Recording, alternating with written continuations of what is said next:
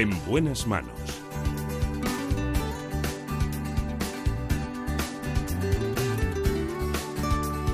El programa de salud de Onda Cero. Dirige y presenta el doctor Bartolomé Beltrán.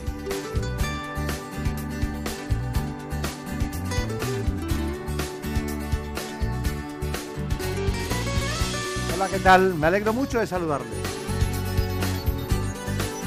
Está Daniel Solís en la realización. Puntual como siempre y también nuestra productora Marta López Llorente.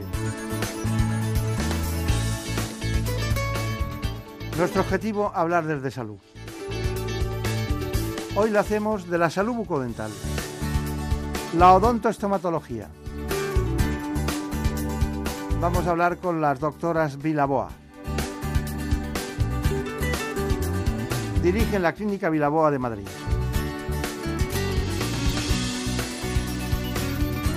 Antes que cualquier otra cosa, nos situamos con este informe. En nuestro país, la mitad de la población sufre gingivitis o periodontitis. Estas enfermedades se deben al mal estado de las encías y son provocadas por una escasa higiene bucal y otros hábitos poco saludables como el tabaquismo. Son afecciones muy comunes a las que no se les da suficiente importancia. Y además de causar deterioro y pérdida de los dientes, también pueden dar lugar a problemas cardiovasculares, complicar la diabetes e incluso provocar un parto prematuro. La prevención de estas enfermedades bucales es sencilla. Es fundamental mantener una higiene bucal adecuada y visitar al dentista al menos una vez al año, un hábito que solo tiene el 50% de los españoles. Las afecciones de las encías no son el único problema que puede aparecer. El 80% de los ciudadanos tiene empastes y a una de cada tres personas le falta alguna pieza dental. El problema más habitual es la sensibilidad, un dolor breve e intenso que aparece cada vez que tomamos algo frío, caliente, dulce o ácido y a veces simplemente por el cepillado. ¿Qué tal? ¿Cómo se encuentran? Me alegro mucho de saludarles. Vuelven a aparecer en nuestro espacio las codirectoras de la Clínica Vilaboa de Madrid. Bueno, con ellas queremos conocer los últimos avances de su especialidad, implantados ya en la clínica y, por supuesto, dándonos a conocer todos aquellos conocimientos que son propicios para que ustedes tengan una buena salud bucodental. Bueno, doctora Débora Vilaboa, bueno, hay una cuestión y es que hay muchos tópicos, ¿no? Hay muchos tópicos. Pero antes de empezar con ellos, hay tópicos en relación importantes en la especialidad. ¿Qué hay de nuevo desde que no vienen por aquí? ¿Qué es lo que hay de nuevo? Esa es una pregunta muy peliaguda, porque eh, yo si tuviera que decir que qué hay de nuevo, diría que lo nuevo es hacer un tributo a lo que nos decían nuestros abuelos, que era que la boca es la puerta de entrada de la salud y de la enfermedad, que había que comer despacio, que había que masticar despacio y degustar, disfrutar los alimentos y alimentarse bien. Porque ahora sabemos que si todo eso lo hiciéramos así, seguramente no tendríamos ni caries, ni enfermedad periodontal, ni tendríamos maloclusiones y tendríamos una salud general que no tenemos. Entonces, lo nuevo es escuchar el sentido común, porque no va a haber ninguna terapia que nos rescate si hacemos todo mal. Está bien. Bueno, esa reflexión no me la esperaba, porque cuando le preguntas a cualquier especialista que hay de nuevo, pues normalmente quiere contar eh, la última tecnología, que no es, que no es un tema personalizado, eh, quiere contar eh, un avance que te separa a los pacientes que pueden tener una patología parecida a otra, porque se hace una biopsia líquida o tal, y usted está volviendo a lo que es tradicional y, al pasado. Pero, desgraciadamente en España, cuando yo las conocía a ustedes, ya dirigían la clínica, había prácticamente las personas a partir de los 65 años había un porcentaje del 50% o 60% de la población que era desdentada. Claro. O sea que lo de nuestros abuelos. Eso es verdad. Aquí me ha dejado sin respuesta. Hombre, vamos a ver, esto que yo he dicho lo digo después de casi 30 y muchos años de experiencia, pero yo lidero un equipo junto con mi hermana de profesionales eh, jóvenes que yo le llamo el talento joven, que son profesionales que utilizan todos los días la última tecnología en nuestra Claro. clínica, el CAD-CAM, el diagnóstico por imagen, el diseño asistido por ordenador. Esto ya es una realidad que está aquí para quedarse, no se va a marchar, porque nosotros ahora conseguimos, eh, eh, como dicen los americanos, entregar, eh, colocar unos trabajos en la boca, unas coronas, unos puentes sobre unos implantes, sobre unos naturales que ajustan tan bien que no tenemos que tocar nada. Claro. Y con una anatomía que el paciente le damos un espejo, se mira y no se lo puede creer. Y esto es todo las últimas tecnologías. Sin embargo, yo diría, si hubiéramos hecho caso, si pudiéramos evitar eh, muchas de las enfermedades y nuestra función no solo es en la clínica eh, restaurar utilizando los últimos implantes con los últimos diseños, es también prevenir. Nosotros utilizamos mucho tiempo en prevención y el resto del tiempo en tratamiento, pero la prevención Claro. es no, muy importante. Y en aquella época de nuestros abuelos solo determinadas eh, estructuras sociales o capas sociales podían eh, hacer frente a, a un costo añadido, ¿no? Porque realmente los dentífricos, cuando yo veo la publicidad de los dentífricos, me, me alegro mucho porque es tanta la insistencia de la innovación que realmente, realmente son muy útiles para que las personas no sean desdentadas, ¿no? Sí. Pero en fin, son, son temas a- apasionantes, pero ustedes trabajan en equipo Sí. y a mí lo que más me, me llama la atención es eh, que le dan, que es una, no hay ninguno igual. No hay ningún paciente en su clínica que yo haya visto que sea igual que otro. Entonces, eso, la más personalizada de, las, de, la- de los tratamientos médicos podría ser la odontostomatología, aunque ahora Sí. otras disciplinas van a eso, Sí. ¿no? Con los biológicos, con las, con los, cuando van los tratamientos Diana. Pero yo le he visto a usted pensar en voz alta muchas veces. Sí. Y se nota que está pensando cómo va, cómo va a resolver un problema y a la vez es un arte porque tiene que hacerlo bien, tiene que quedar estético, no puede generar un problema mayor por No, un sí, implante o por una estructura, tiene que medir al milímetro, tiene que tener el mismo color. Claro, todo eso es, una, es, una, es, es apasionante y si va mal es más personalizado. Sí, si, mal- si fuera mal, si va mal, es un desastre. Es un desastre, Paciente sus expectativas. Si va mal la salud, es lo más grave. La seguridad de las personas va antes que nada. Está claro. Bueno, y, y en su caso, que dentro de eso que acaba de contar, ¿qué le llama más la atención? Pues yo me gustaría compartir con, con usted eh, la innovación tremenda que ha habido en la terminación de los tratamientos en porcelana. Hoy en día conseguimos, a base de técnicas eh, en las que trabajamos de la mano con nuestros técnicos de laboratorio, estratificar distintas bases de color de forma que el resultado final de una restauración de una corona, de una lámina de porcelana colocada en la boca del paciente es muy difícil de distinguir, distinguir ya de un diente natural. Entonces esto se ha producido en los últimos años gracias a avances tecnológicos y desde luego ha supuesto un salto significativo en la calidad del tratamiento. Está bien. Bueno, eh, y a mí que, me parece que es un, un tema apasionante el de la salud bucodental, sobre todo cuando te vas enterando de las patologías cardiovasculares que tienen relación, o la diabetes, o problemas en relación con la gestación, con la mujer gestante. Pero bueno, lo iremos hablando a lo largo del espacio. Además, ¿cuánto tiempo tiene que durar un cepillado bien hecho? Un cepillado debería de durar entre dos y tres minutos. Eh, tenemos muchos dientes en la boca y hay que cuidar todas las caras de los dientes, los eh, interproximales, los espacios interproximales. Y esto requiere, es un trabajo eh, tanto como peinarse bien o maquillarse. En realidad debería de ser incluso un placer. En Navidad todo es un placer, ¿no? es un momento en el que parece placer. que todos somos felices, ¿no? Debería de ser un placer, Sí. porque No, lo mí- tenemos en nuestras manos. A mí me parece que, que conforme vamos teniendo, por lo menos en mi caso, más años, más me preocupa la salud bucodental y más atento estoy, ¿no? Sí. Bueno, ustedes son testigos de estas cosas, que no, voy a- voy a- no vamos a contarlas, ¿no? Pero bueno, son testigos de eso. Eh, hay un tema que es, si, que vamos a ver si, en este caso, que es la salud bucodental, sí puede ser belleza. La salud es belleza, porque para alcanzar una sonrisa bonita, atractiva, lo primero que tenemos que buscar y conseguir es que ésta asiente sobre unos tejidos sanos.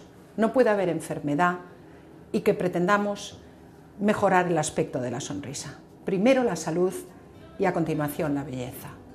¿Algo que añadir? Pues recalcar esto, siempre empezamos tratando la salud de las encías, la salud de los tejidos duros y finalmente vamos a poder dar un aspecto final atractivo y bonito a la sonrisa del paciente.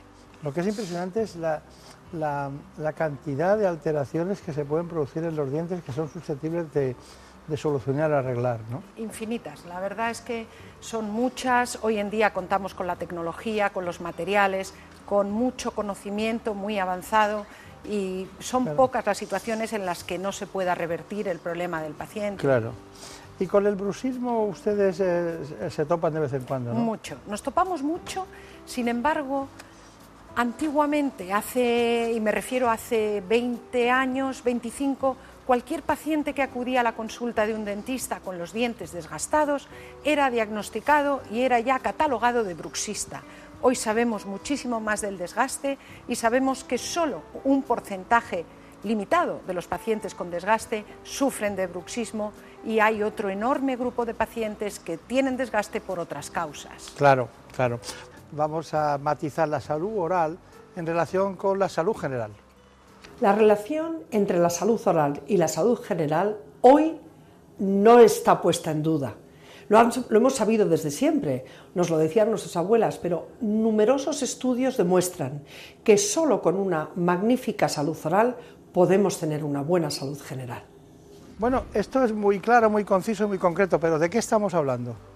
Estamos hablando de que un paciente que tenga un deterioro de lo que hoy se llama microbioma oral, la cantidad, el balance que hay de eh, pobladores en la boca, va a tener inflamación, va a tener eh, factores inflamatorios que viajan por el cuerpo, que pueden ser responsables de cánceres, desde luego ya hoy demostrado en el aparato digestivo, esófago, estómago, páncreas, colon, pero que incluso va más allá, relaciona eh, el masticar bien, el tener una buena función masticatoria con la prevención del Alzheimer.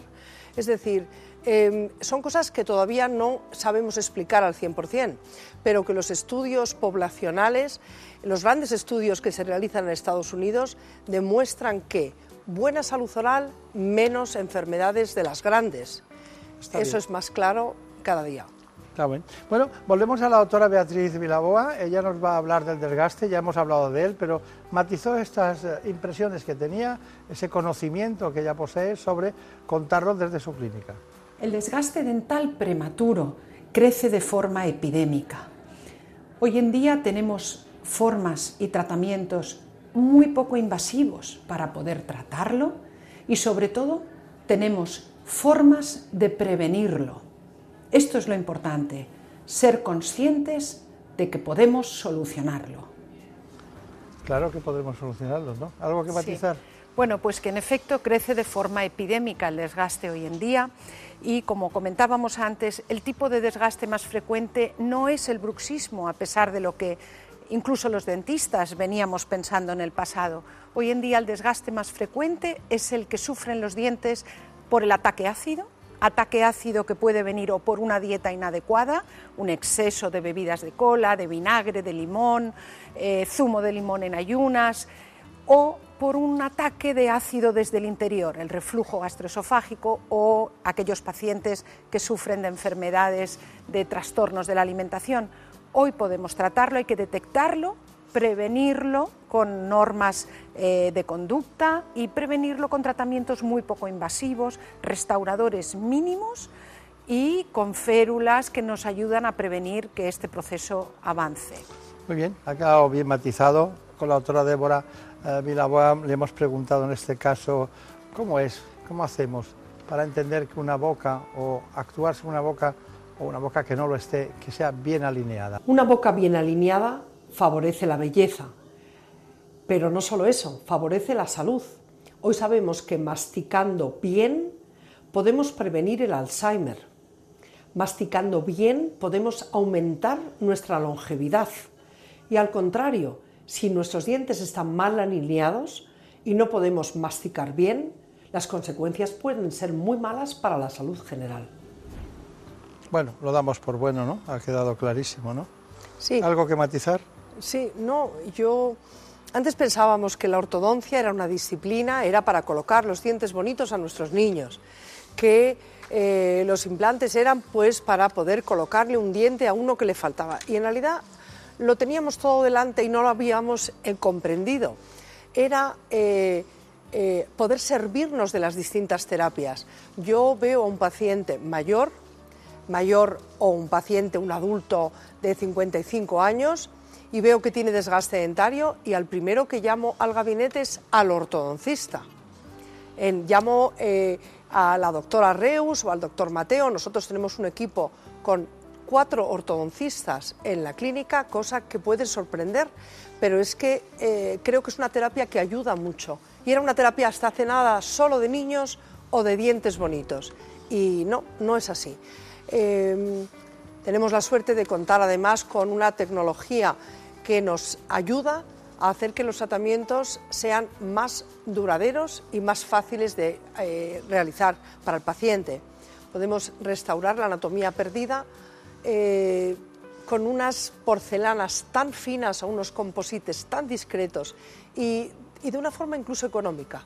Y me he dado cuenta de que muchos de los pacientes creen que necesitan una corona o necesitan una... y lo que necesitan es un diagnóstico, un plan de tratamiento y poner en servicio lo que tenemos.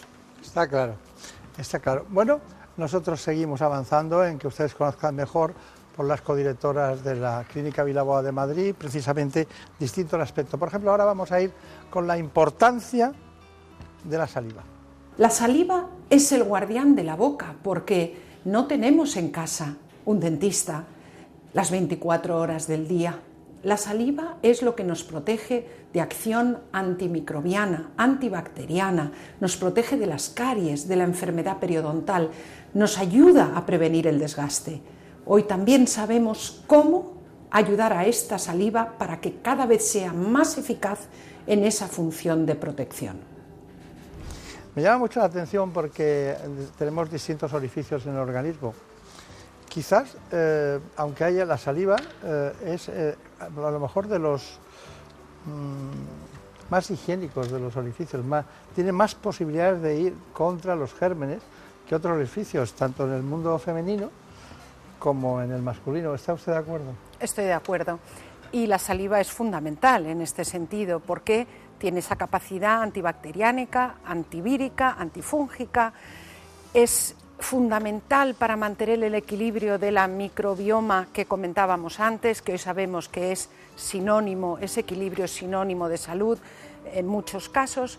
Y hoy podemos, desde luego, la industria farmacéutica ha hecho mucho en este sentido.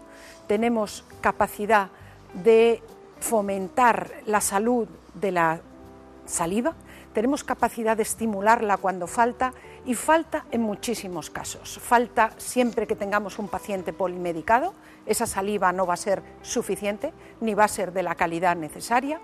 Va a faltar la saliva en pacientes que han sufrido tratamientos de oncología eh, tanto a nivel sistémico y desde luego en aquellos que han tenido tratamiento por un cáncer de, cabella y, de cabeza y cuello. O distintas patologías autoinmunes, como vemos en los ojos, que también hay ah, ojo seco, que, antes no hablábamos del ojo seco, pues ahora hablamos también de la, de la boca, en este sentido, que pues la saliva no tiene las condiciones y no da la hidratación necesaria y en consecuencia no es tan bactericida. Así es. ¿eh? Bueno, hay una cuestión y es que usted ha hablado de la doctora Reus eh, en relación con la ortodoncia. Eh, me gustaría que nos matizara eso que ya no es cosa de niños, ¿no? ¿Y cómo, cómo trabajan ustedes en la clínica? La ortodoncia no es solo cosa de niños, eso es un pensamiento antiguo, es un tratamiento, es una terapia y como tal nos podemos beneficiar de ella siendo niños, adolescentes, pero también adultos e incluso más allá de la edad adulta. Nosotros hacemos tratamientos de ortodoncia porque está indicado y no hay una contraindicación en la edad. Bueno, no hay contraindicación. ¿Algo que indicarnos? Bueno, eh, si yo tuviera que explicarle a un paciente qué beneficio tiene al colocarse sus dientes en una posición ideal, le diría que el ser humano es probablemente el mamífero que el más lejos ha llegado, que más años vive y que ha sobrevivido a muchos cataclismos. Y eso lo ha hecho gracias en parte a sus dientes. Pero que si vamos a seguir viviendo con 60, con 70, con 80 años, tenemos ¿Con que... 90? ¿Con 90? 90.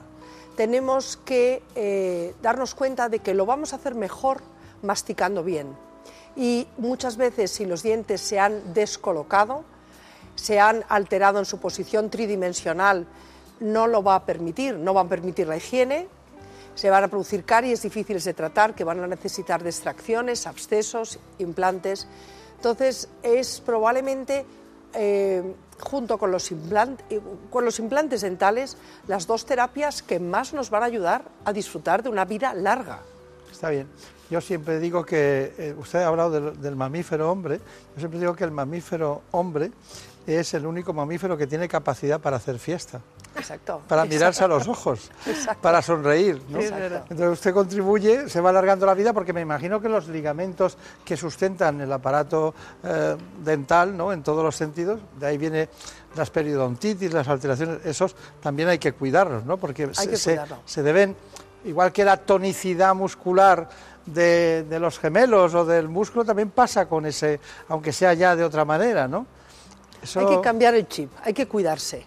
Y, eh, hombre, cuidarse, ya sabemos todos lo difícil que es adelgazar. Yo misma eh, estoy a dieta eh, y he conseguido perder mucho peso, pero aún así me queda un camino, pero es cambiando el chip. Yo, por ejemplo, que... Pero, eh, pero si usted tiene un camino que es un trayecto largo en el que hay boxes y va de uno a otro paseando todo el día. No, claro, eso es fatal. Hay que pasar por todo, pero hay que cambiar el chip, hay que pensar que tienes una oportunidad que es cuidarte Claro. y servirte de lo que existe hoy en día. Hoy sabemos muchas nuevas cosas. Bueno, vamos a, de la mano de la doctora Beatriz Vilaboa a la sonrisa y la autoestima. Una sonrisa bella está científicamente comprobado que favorece la autoestima y facilita la progresión personal y profesional de la persona. La seguridad en uno mismo está fuera de toda duda, es un aliado importante a la hora de levantarnos cada mañana. Eh, está claro, pero ¿alguna cuestión más? ¿Algún matiz? Pues esto que parece filosofía es también ciencia. Y hay estudios muy interesantes realizados, algunos de ellos en la Universidad de Berkeley, en San Francisco, que correlacionan cómo la gente que disfruta de una sonrisa cuidada, sana y bonita, tiene más seguridad en sí mismo, por lo tanto tiene más facilidad para encontrar el trabajo con el que soñaba, tiene más facilidad para encontrar una persona que le satisfaga, es decir, acompaña, es un gran aliado, una sonrisa bonita cada mañana. Sí. Acá ha nombrado Berkeley usted hace un momento, ahora mismo, Sí. Estados Unidos. Tengo un libro aquí en mis manos que, que está firmado en la página 214, viene en inglés, están ustedes dos, Débora Vilaboa, la doctora Beatriz Vilaboa, eh, las dos ponen lo mismo que decimos de co-chairman eh, del departamento de, de- de su clínica y Aesthetics Dentistry. Es este libro que eh, detrás tiene insertadas las 17 mujeres consideradas en el mundo como las más cualificadas. Es decir, cuando siempre estoy seguro que en algún lugar habrá alguna que dirá, yo no estoy en ese libro que será extraordinaria, ¿no? En España y en el mundo. Pero aquí hay 17 que se fueron elegidas por un comité de expertos para hacer este libro y las dos españolas están aquí. Claro, como los apellidos empiezan por orden alfabético, están las dos últimas, supongo, porque nosotros las habríamos puesto evidentemente en España las primeras. Bueno, eh, este libro, nosotros estuvimos en, su, en la presentación de este libro tiempo atrás y eh, recogimos esta información. Se acaba de publicar a nivel mundial el libro más importante en estética dental de las últimas tres décadas. Este libro es un libro diferente, es un libro importante porque si bien la estética se percibe y la entendemos desde fuera, hay que empezar a trabajarla desde dentro. Y por eso en este libro recogemos todos los aspectos de la odontología, desde la cirugía, la cirugía de los maxilares, de los implantes, regeneración, la ortodoncia, la prótesis, a pequeños detalles como el blanqueamiento. Esto es la primera vez que se hace en un libro de estética dental, todas las disciplinas en un mismo libro. Otra peculiaridad es que en un mundo eminentemente masculino, el de la odontología, esta obra ha sido escrita solo por mujeres. Lo hemos escrito 17 mujeres. Esto también es novedoso. 17 mujeres de los cinco continentes que por primera vez nos hemos reunido, cada una con nuestra subespecialidad, mujeres que creemos que tenemos algo que decir para que las jóvenes generaciones de dentistas, no solo mujeres, hombres, se puedan inspirar y vean una perspectiva muy amplia de la odontología estética. Las mejores especialistas en estética dental se dan cita en este libro que promete ser toda una referencia en odontología. Bueno, pues vamos a seguir con la autora Débora Vilaboa. Eh, yo digo tiempo atrás, no hace falta matizar eh, fechas, pero no hace mucho tiempo. Y con ella vamos a reponer ahora piezas dentales. Reponer las piezas ausentes no es solo cuestión de belleza o de estética, es cuestión de función e inmediatamente de salud. La mejor forma de reponer una o varias piezas ausentes sería no depender de los dientes de al lado. Por lo tanto, dado que existe la terapia con implantes, la respuesta es los implantes. Para eso existen los especialistas que tienen que funcionar dentro de un equipo multidisciplinar para que los resultados sean óptimos, es decir, naturales. Bueno, eh, ustedes que nos siguen eh, saben que estamos hablando ahora de la parte de salud bucodental. En breve entraremos en toda esa dinámica en la que está el tratamiento de ortodoncia relacionada con la salud bucodental y también eh, cuestiones van más allá, como son la ortodoncia. Para eso contaremos con los doctores Reus, ambos dos, un hombre y una mujer, que trabajan precisamente en la clínica Vilaboa. Con ellos trataremos estos asuntos, así que el programa no se acaba solo con la salud bucodental. Bueno, en consecuencia, eh, hay que hablar, como se ha dicho, de prevención. La prevención es de todos los tratamientos que puede proporcionar la medicina, hoy en día sin duda alguno el más importante. La medicina del futuro y casi hoy la del presente tiene que estar enfocada a prevenir la aparición de enfermedades y solo a tratarlas cuando no hayamos sido capaces de prevenirlas. Existen formas de prevenir las enfermedades más comunes de la boca, la caries y la enfermedad periodontal. Bueno, hay una cuestión y es que eh, esa prevención es muy genérica, pero si usted tuviera que indicar eh, de una manera muy axiomática, es decir, prevención en salud bucodental es esto, ejemplo, cepillarse, ¿no? Sí. ¿Cuánto tiempo? Y otras cuestiones. Colutorios, sí, no. Eh, los hilos, no sé cuántos. Cada, cada, ¿Cuándo hay que visitar al dentista? Cuéntemelo eso. Pues desde luego, visitar al dentista dos veces al año. Es un tiempo razonable y nos permite detectar y nos permite educar, nos permite enseñar al paciente cómo cuidar y, y prevenir enfermedades. Cepillarnos los dientes tres veces al día esto no debe ser negociable hoy en día, salvo aquellos momentos en que estamos comiendo fuera de nuestra casa o los niños en los colegios que se llevan los cepillos, se acaban cepillando con el cepillo rojo del vecino y casi es mejor que entonces sí nos saltemos ese cepillado del mediodía. Pero ese cepillado, dos minutos, como decíamos antes, el hilo dental muy importante, los cepillos interproximales también, y muchos cuidados desde que los niños son pequeños. Desde que los niños son pequeños, la salud bucal de la madre es fundamental porque esa boca donde todavía no hay dientes puede quedar ya, y queda de hecho relacionada con las bacterias que pueda tener esa madre. Por lo tanto, la madre se tiene que cuidar, el niño será mejor su salud en un futuro y esa es la forma de prevenir. Bueno, doctora Débora Vilaboa, llegamos a un punto en el que usted es una apasionada, el de los implantes, ¿no? Porque hay una cuestión que es muy interesante, el crecimiento de la propia profesión dentro de su autodeterminación en una clínica. Es decir, no se han quedado parados en, en los últimos 20 años, o más, ¿no? Y siguen avanzando y el implante, eh, hacen implantología como hacen ortodoncia. Los implantes dentales son una realidad del día a día hoy. En nuestro equipo tuvimos la suerte de poder participar de los primeros implantes que se pusieron eh, no solamente en España, sino en Europa, ya hace muchos años, pero hoy en día esto forma parte de la terapia que podemos aplicar cada día a los pacientes. Como avance más notable sería el poder colocar los implantes sin abrir la encía.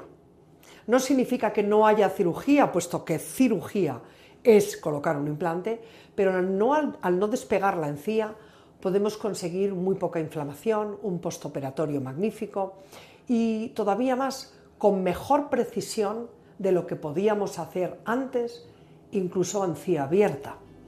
Claro. Bueno, eh, es muy interesante una cosa, que es fundamental, que es que un internista eh, se adquiere nuevos conocimientos eh, de todo tipo y los va asimilando, ¿no? Los va asimilando, estudiando, preparándolos y va progresando al tiempo de la, de la ciencia. Pero da la impresión de que, de que la odontoestomatología se detiene cada uno en su tiempo porque está concentrado y tal. Ustedes están yendo a congresos, a reuniones científicas, están investigando. Yo creo que la mitad del tiempo están fuera, ¿no? En muchas ocasiones repartiendo los espacios. Y eso es lo que les lleva a, poder seguir con una dirección. Porque cuando alguien necesita un implante, que pasas a otro médico que está en otro lugar, es diferente que tú puedas ir controlando porque han venido a verte a ti, han elegido un odontostomatólogo y luego dice, no, y ahora un implante. Y tiene en otro box o en otra área de la clínica alguien que lo puede poner, ¿no? Entonces, y luego le puede seguir, porque si no se pierde la perspectiva del paciente. Eh, vamos, estoy en lo, en lo cierto porque en, en, en, otras especialidades se va, hacen una colonoscopia y vuelven, luego va el cirujano y se opera. Aquí no es así. No, claro, eso es muy cierto. Eh, creo la comunicación entre los profesionales que tratan a un paciente es vital para que no se solapen tratamientos, no haya sobretratamiento, no se olviden factores fundamentales en el bienestar del paciente, en la calidad de vida. Eh, nosotros no somos una excepción, quizás fuimos pioneros, pero excepción no somos, porque hoy en día casi es impensable no trabajar en equipo en la clínica dental.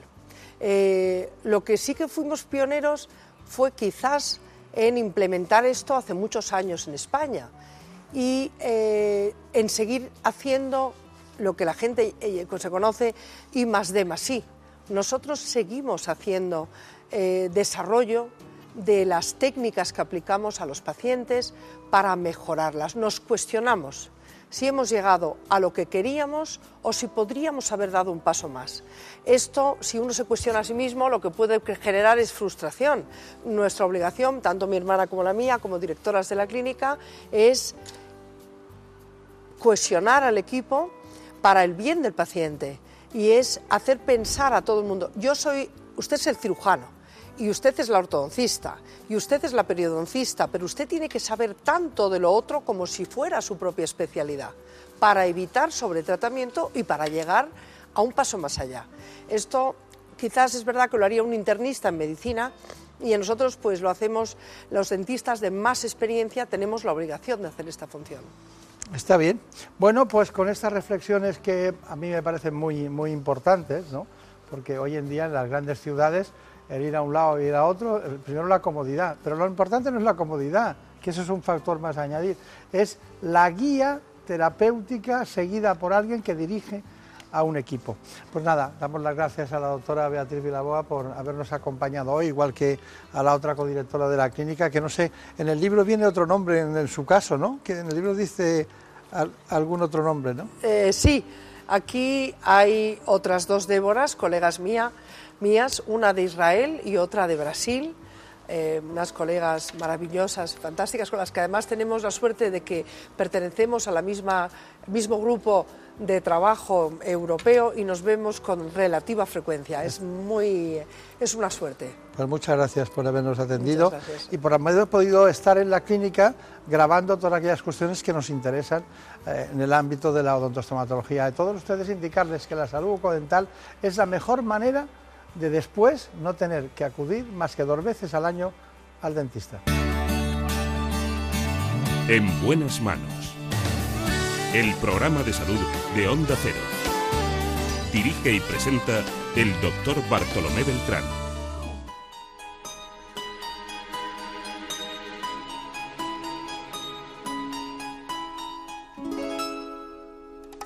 Contigo cualquier rosa se marchita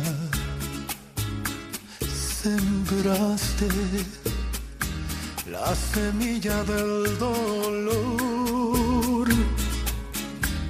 Desechas el cariño de este amante. Cosechas tu veneno en una flor. Eres el opuesto de lo que predicas. Búscate una excusa más mientras me explicas. Nos toca ahora seguir hablando de ortodoncia relacionada con la salud y el bienestar en los pacientes, sobre todo aquellos que necesitan un buen tratamiento. Lo hacemos con la doctora Débora Vilaboa. ¿Por qué te burlaste así? Él era mi mejor amigo, maldita, tú solo piensas en ti y en saciar tu agridulce deseo. Cada vez que me celas, Es importante que para situarnos en la ortodoncia lo hagamos con este informe. La ortodoncia es una especialidad de la odontología que corrige la posición de los dientes. No se trata simplemente de tener una sonrisa bonita. El hecho de que las piezas dentales estén en una posición correcta tiene beneficios que van más allá de la estética. De esta forma no solo trabajan mejor, sino que además contribuyen al bienestar físico general y mejoran la autoconfianza.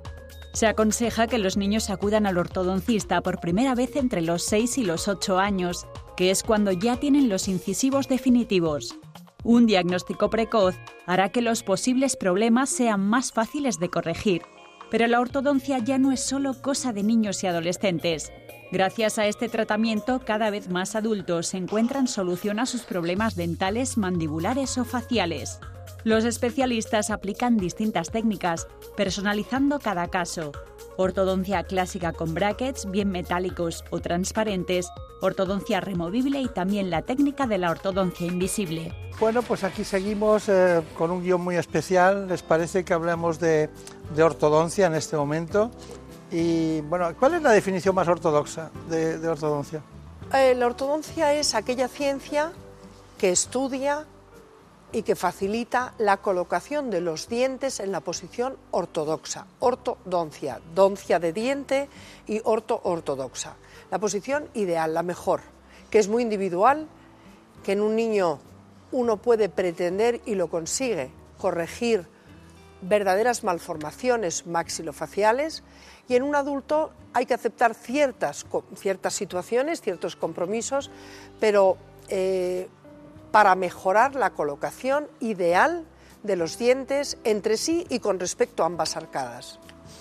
Está bien, tenemos que hacer un programa muy especial con la doctora Reus para que, que se dedique a la ortodoncia, para que ella nos cuente ella sola todos estos mecanismos y estas intervenciones en algún momento, ¿no? Es probablemente eh, la ciencia de la odontología que más ha avanzado en los últimos años y que eh, utiliza la tecnología digital.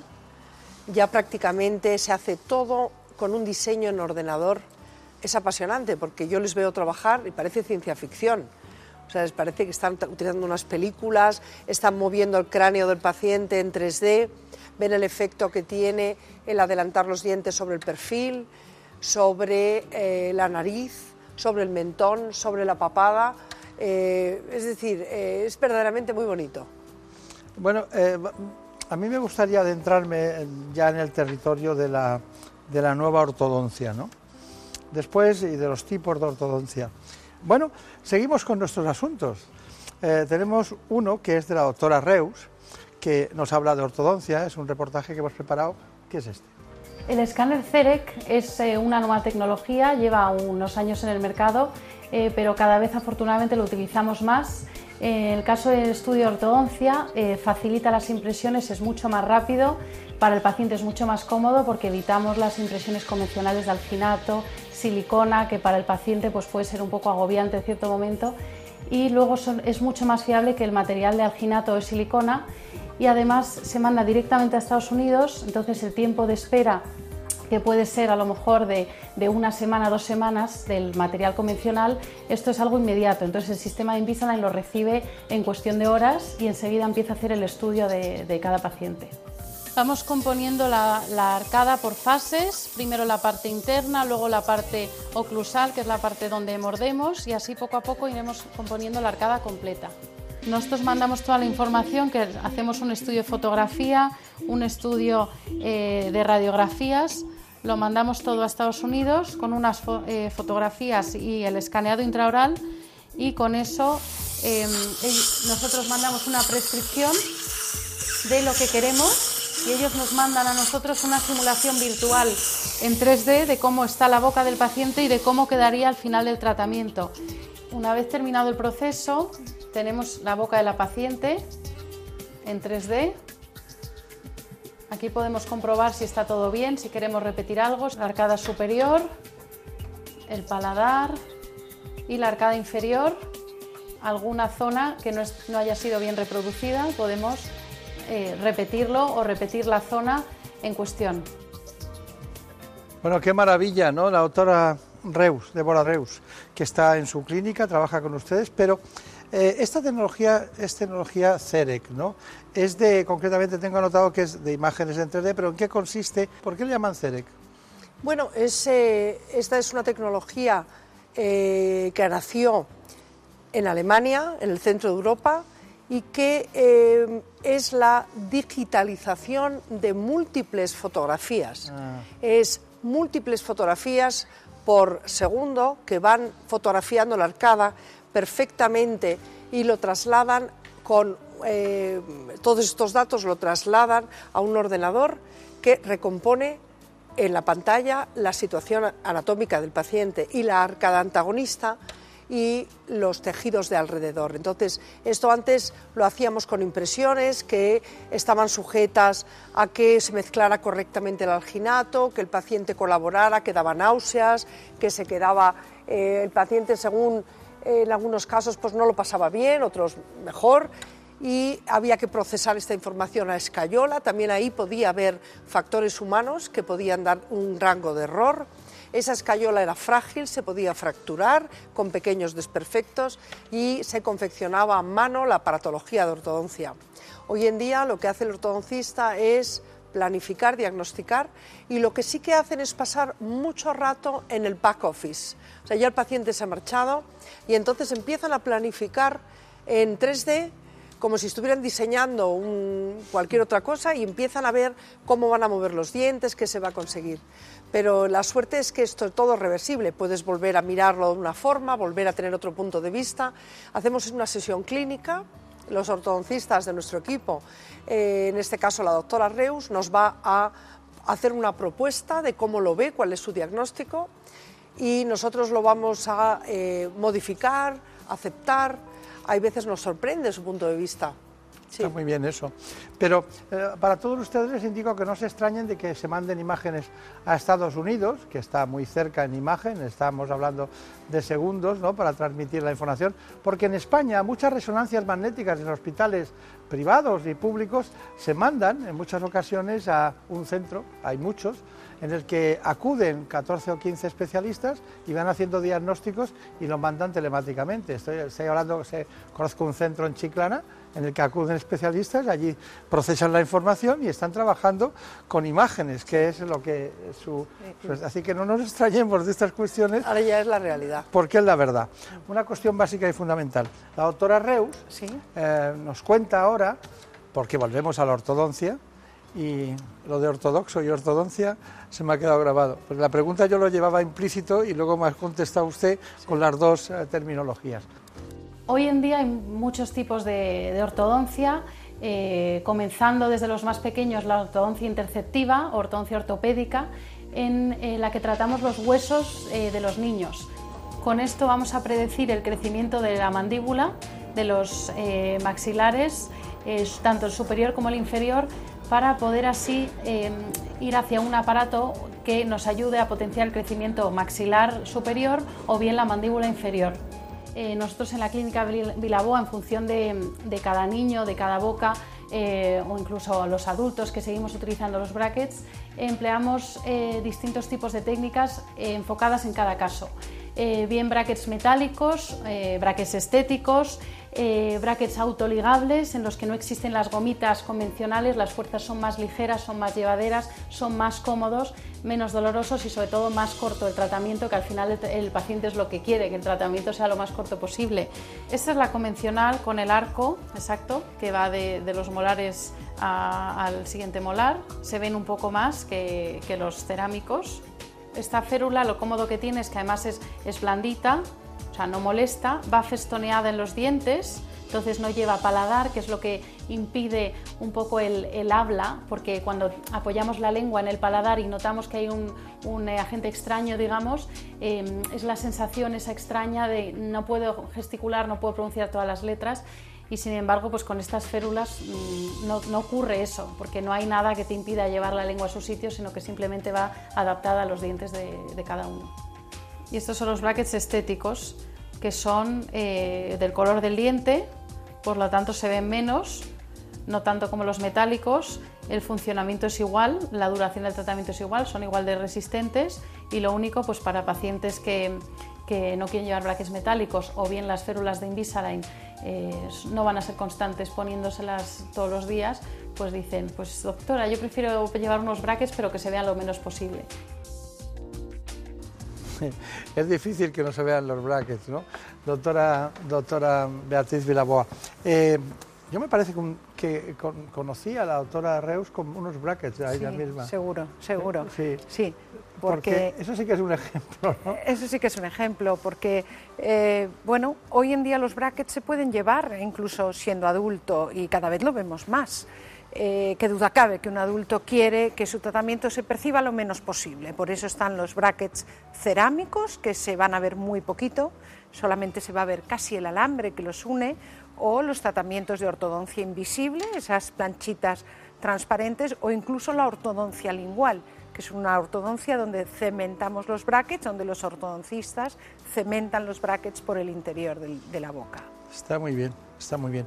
Bueno, ¿y alguna, alguna cuestión de respecto al tiempo y a las edades, para que lo sepan? Pues no tenemos límite de tiempo por la edad alta, es decir, estamos haciendo tratamientos de ortodoncia en pacientes mayores que se pueden beneficiar de una correcta eh, interrelación de los dientes para que se puedan alimentar bien, para que esto mejore su calidad de vida e incluso su estado físico. Es decir, podemos hacer un tratamiento de ortodoncia a una persona de 70, de 75, de 80 años sin problema.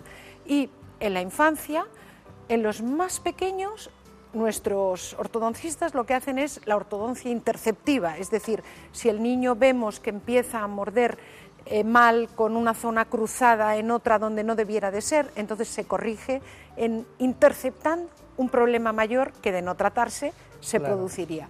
Es decir, la ortodoncia estamos tratando en niños pequeñitos de 5 años, 6 años, hasta gente ya más mayor. Bueno, eh, les voy a dar una sorpresa porque hemos ido al baúl de nuestros recuerdos infinitos y hace muy poco tiempo estuvimos con el doctor José Manuel Reus, y nos eh, explicó, él personalmente, una cirugía guiada por ordenador. Bueno, ¿cuál es su conclusión? Pues a mí me gustaría, hemos hablado antes de la importancia del trabajo en equipo, del equipo multidisciplinar. Creo que desde luego el paciente sale beneficiado. Es la forma más habitual de trabajo hoy en día. Eh, la mayor parte de, de, los equipos de los dentistas en España trabajamos eh, en conjunto, pensando siempre en el camino que le lleve al mejor puerto a cada uno de nuestros pacientes. Está bien. Bueno, y, usted, doctora Débora Villalba, ¿qué me dice? Bueno, tengo que felicitarla porque yo no, sabía lo del Aesthetics Dentistry, que eran 17 de todo el mundo. Ahí están las dos. Eh, ustedes hablan todo el día, hablan más que con sus maridos, ¿no? Entre las dos, ¿no? No, bueno, a ver, esto engancha, esto engancha. Y eh, nosotros viajamos casi de cuatro fines de semana del mes, dos casi seguro, vamos a estar en algún tipo de congreso, en algún tipo de evento o preparando. Ahora estamos escribiendo otro libro y eh, bueno, pues al final o te unes a ellos o, estás perdido.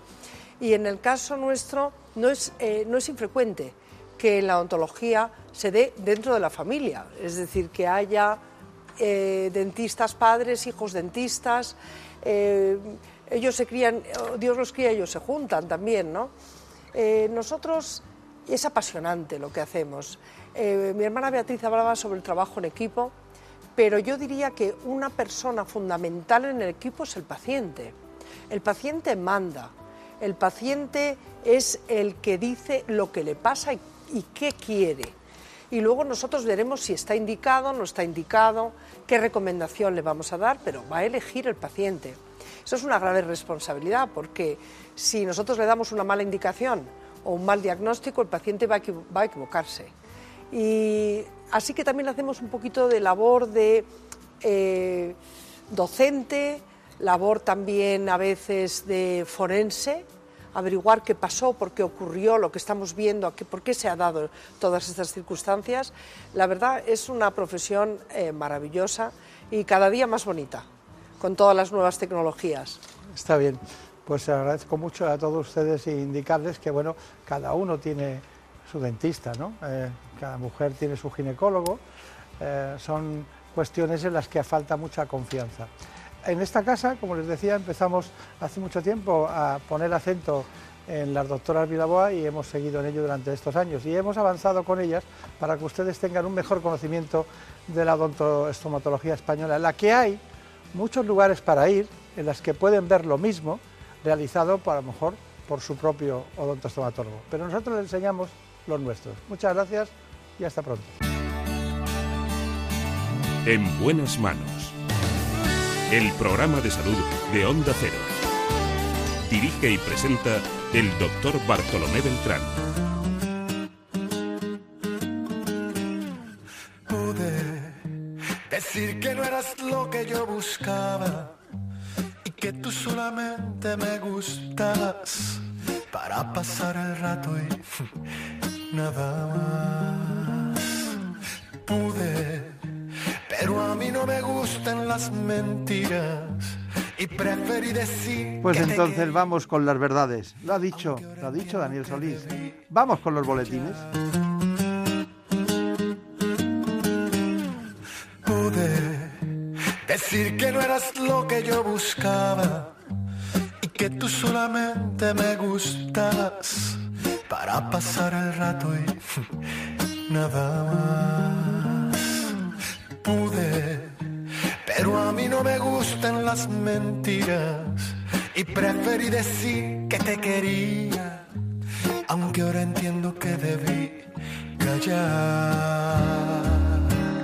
Pude tomarte solamente como un juego, pero me hice ilusiones con tus besos y ahora solo me toca aceptar sido más maduro, ser más inteligente, para darme cuenta a tiempo que tú no ibas a quererme y saber que tú conmigo te querías divertir. O pude haber escondido mis cartas o tal vez solo mentirte para que no te asustaras y decirte que tu amor no me importaba y es tan claro que tú seguirías.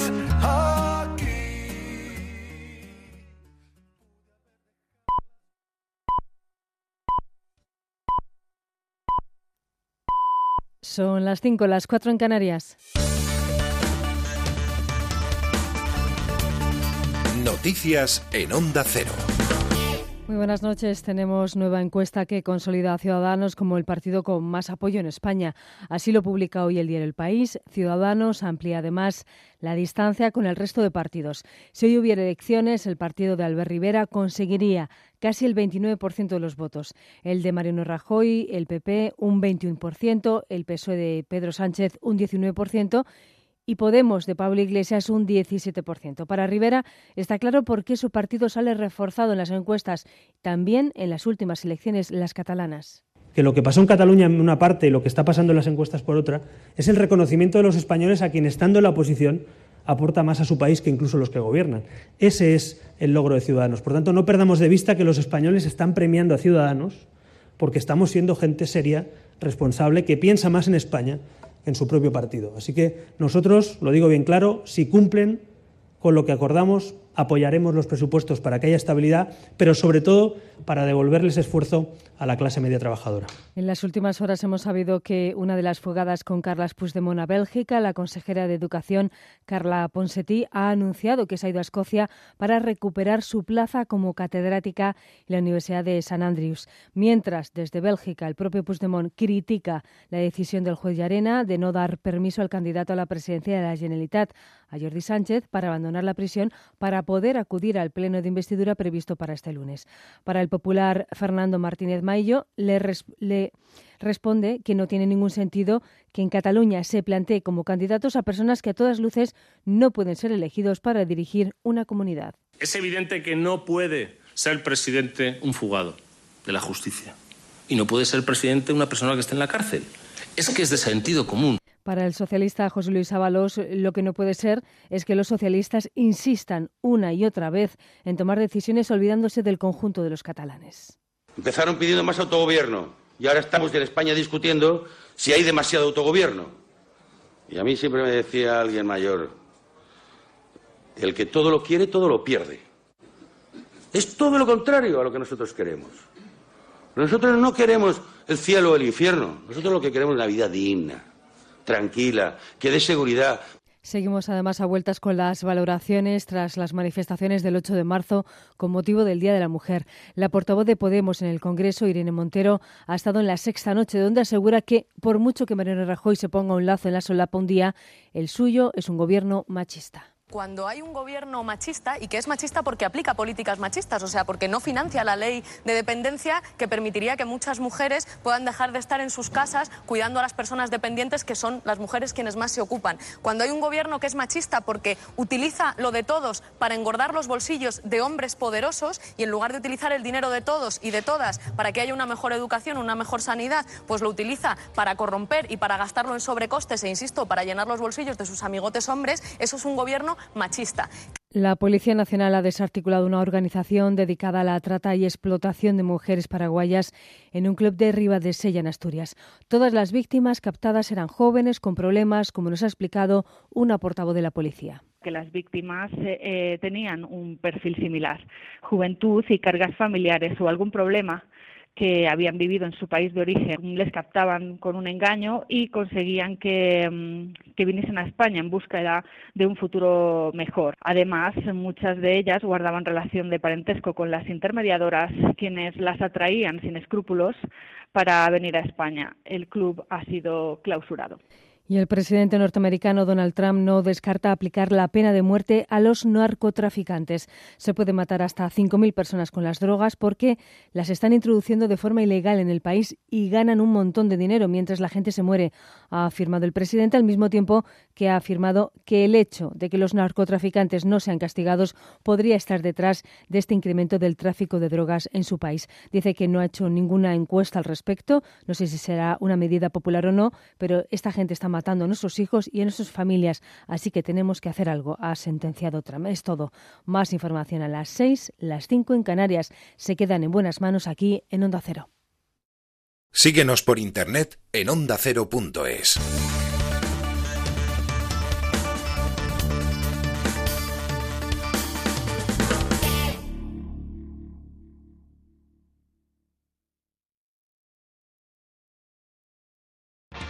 programa educativo sea, que cuando está en brazos está cómoda, pero cuando la vas a poner en el suelo se cabrea. Exactamente. ¿Puede que la perra tenga vértigos? Eh, yo creo que no. es tema de vértigos. No. Familiar. Rocío. Hola. ¿Qué edad tienes? Nueve años. Dime tres razas de perro que sean o tengan... Solidario. Para la mayor parte de los mascoteros, nuestros peludos son nuestra familia. Entretenido. Aquí estamos en Onda Cero, en Como el Perro y el Gato, dispuestos a pasar un buen rato hablando de esos amigos. Como el Perro y el Gato. Sábados a las 3 de la tarde y domingos a las 2 y media. Con Carlos Rodríguez.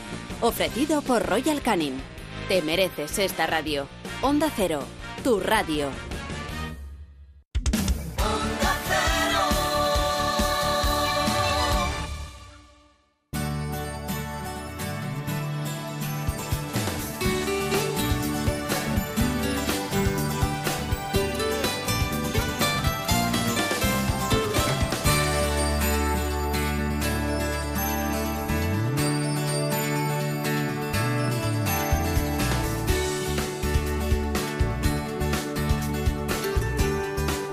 En buenas manos.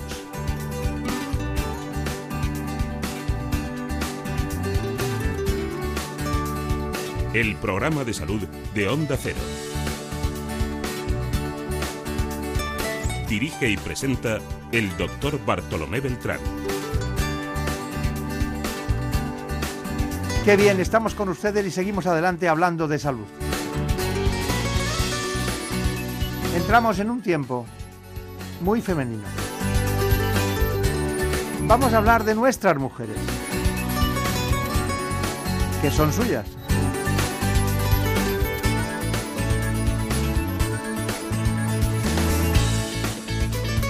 Lo hacemos con un ginecólogo que trabaja en el País Vasco, concretamente en el Hospital de Cruces. Se trata del doctor José Luis Neiro. Les propongo hablar de osteoporosis. Ella se encuentra aquí sentado para hacerlo con nosotros y contestar a todas las preguntas.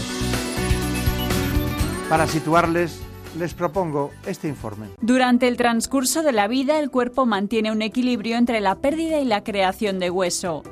La masa ósea aumenta desde el nacimiento y alcanza su punto máximo alrededor de los 30 años. A partir de entonces, el cuerpo comienza a perder hueso y es en la menopausia cuando la pérdida de masa ósea acelera drásticamente. En este periodo de la vida de la mujer, los ovarios dejan de producir estrógenos, una hormona que ayuda a mantener los huesos fuertes. Con el tiempo, la pérdida excesiva puede causar osteoporosis, un trastorno por el que los huesos se debilitan y tienen mayor posibilidad de fracturarse. La osteoporosis es una enfermedad crónica que afecta en nuestro país a más de 3 millones de personas y sin embargo más de la mitad de los pacientes desconoce que la padecen. Por sexo son las mujeres las que sufren en mayor medida este trastorno. Esta patología, conocida como la epidemia silenciosa ya que puede no dar síntomas, causa fracturas a más de 50.000 españoles al año. Bueno, pues el doctor José Luis Neiro se encuentra en nuestros estudios centrales aquí en A3 Media para hablar de osteoporosis como se acaba de anunciar.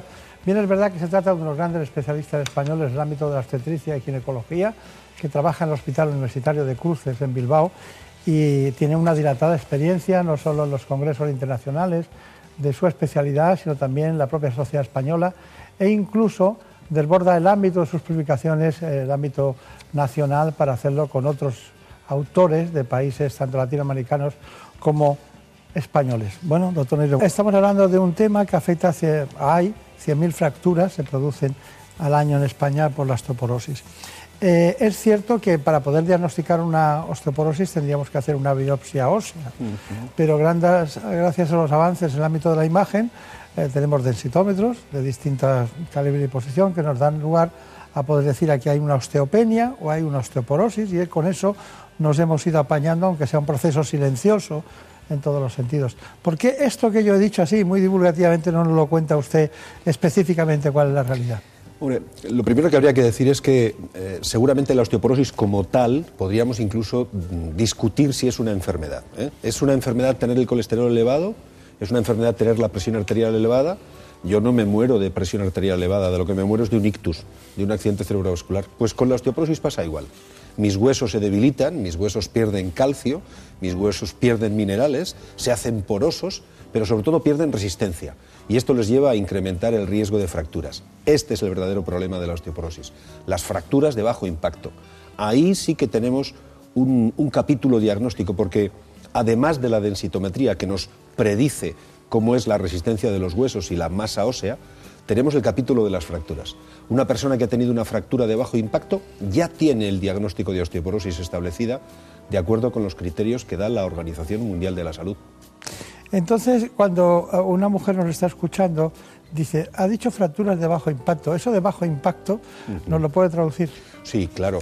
Y además es una diferencia fundamental. Hay que eliminar las fracturas deportivas, las fracturas de los accidentes de tráfico y las fracturas de los accidentes laborales. No cuenta eh, la, persona que estaba en un andamio y se cae de dos pisos y se parte las piernas. Eso no cuenta. Pero si yo me caigo de mi propia altura o de una escalera que tiene menos de tres peldaños y me rompo un hueso que no sea de las manos, de los pies, de la cara o del cráneo, tengo una fractura osteoporótica. Por ejemplo, si yo me caigo y me rompo la nariz, hombre, un tipo de 85 kilos que se cae sobre la nariz, para la nariz es una fractura de alto impacto. Pero si además me rompo el codo, esta es una fractura de bajo impacto. Mis huesos, todo mi esqueleto tiene ya osteoporosis, me guste a mí reconocerlo o no, eso es una fractura de bajo impacto. Bien. El otro concepto que ha manejado es que, por ejemplo, una radiología, una radiología simple, eh, no detecta una osteoporosis hasta que está muy avanzada, ¿no? Claro, fundamentalmente porque muchas veces los médicos pedimos una radiografía de tórax con intención de ver el pulmón o de ver el corazón para ver si hay una neumonía o yo qué sé qué, y no nos fijamos muchas veces en las vértebras.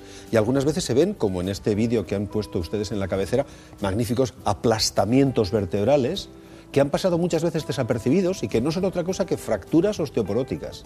El problema de los médicos es que muchas veces no nos fijamos en esas fracturas que nosotros decimos fracturas morfométricas y entonces pasan sin pena ni gloria y nos enteramos de que el paciente tiene una, una, osteoporosis cuando se ha roto ya dos o tres o cuatro huesos, porque el riesgo de tener cada fractura después de la primera se multiplica por tres y cuando se tienen dos se multiplica por cinco cuando se tienen tres, el riesgo se multiplica por 7,5 veces. O sea que esto es una progresión terrible. Bueno, luego, ahora enseguida le pregunto por la topografía de las fracturas más frecuentes, pero sí es cierto que, que hay una disociación entre que se produzca una, una, fractura y cuando usted empieza a pedir una densitometría ósea a una mujer. O sea, ¿cuál es, ¿cuándo usted sospecha que tiene que hacer una osteometría? El, el, caso particular de los ginecólogos, nosotros somos muy preventivistas, somos los médicos que más esfuerzo y más atención dedicamos a la prevención primaria de las enfermedades, porque hemos aprendido de la prevención primaria del cáncer de cuello o del cáncer de mama, y entonces con la osteoporosis también estamos un poco en la prevención primaria. Una mujer que ha pasado ya su menopausia y que tiene un par de factores de riesgo de los que luego podríamos charlar, yo que sé, que fume o que, o que, pese menos de 57 kilos, o que haya tomado corticoides, o que beba más de dos vasos de, de, alcohol por día, esa es una paciente que tiene riesgo de sufrir osteoporosis. Y por tanto, a esa mujer posmenopáusica hay que hacerle ya una densitometría. De forma ordinaria, la OMS dice que habría que hacérselo a todas las mujeres de más de 65 años. Pero entre los 50 y los 65 jugaríamos con los factores de riesgo, con lo que comentamos con el paciente en la consulta para discriminar aquellas a las que hay que hacer una densitometría para buscar el diagnóstico de osteoporosis. Muy bien, café y osteoporosis. El café, que es bueno para despertarse y para darle a uno energía y yo que sé cuántas cosas más, no quiero tener en contra a los cafeteros del país, sin embargo, tomar más de tres tazas de café al día, eso es osteotóxico.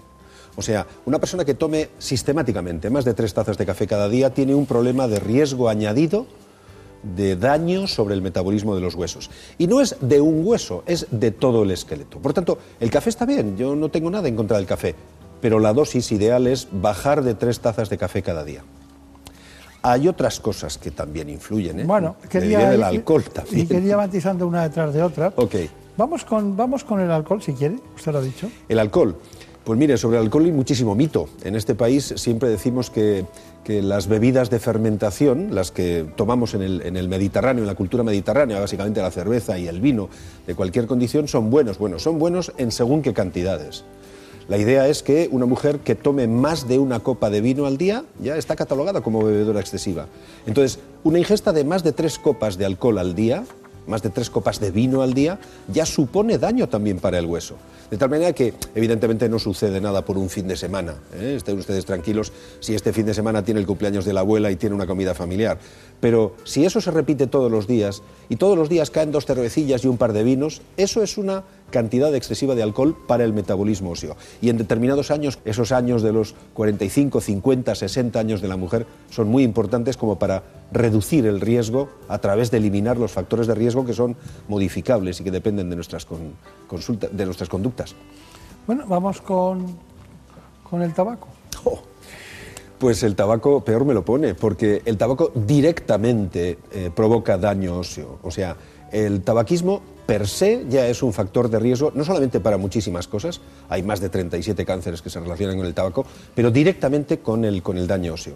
O sea, el tabaquismo es un factor de primer orden reconocido por la Organización Mundial de la Salud como dañino para la osteoporosis, sobre todo en estos momentos tan importantes de la vida, cuando la mujer o la persona en cuestión está haciendo su masa ósea antes de los 30 o durante los 45 a 55, 60 años, en que por esas circunstancias de la pérdida de la actividad de los ovarios se empieza a perder masa ósea de manera brutal. Está bien. ¿Y por qué eh, se habla de esa contradicción de seguir una dieta eh, rica en calcio y baja en proteínas? Ah, fundamentalmente porque eh, la idea es mantener una adecuada ingesta de calcio sin sobrecargar al riñón. Una dieta muy rica en proteínas, estamos hablando de personas sanas, ¿eh? no estamos hablando de enfermos. Una dieta demasiado rica en proteínas puede sobrecargar el riñón.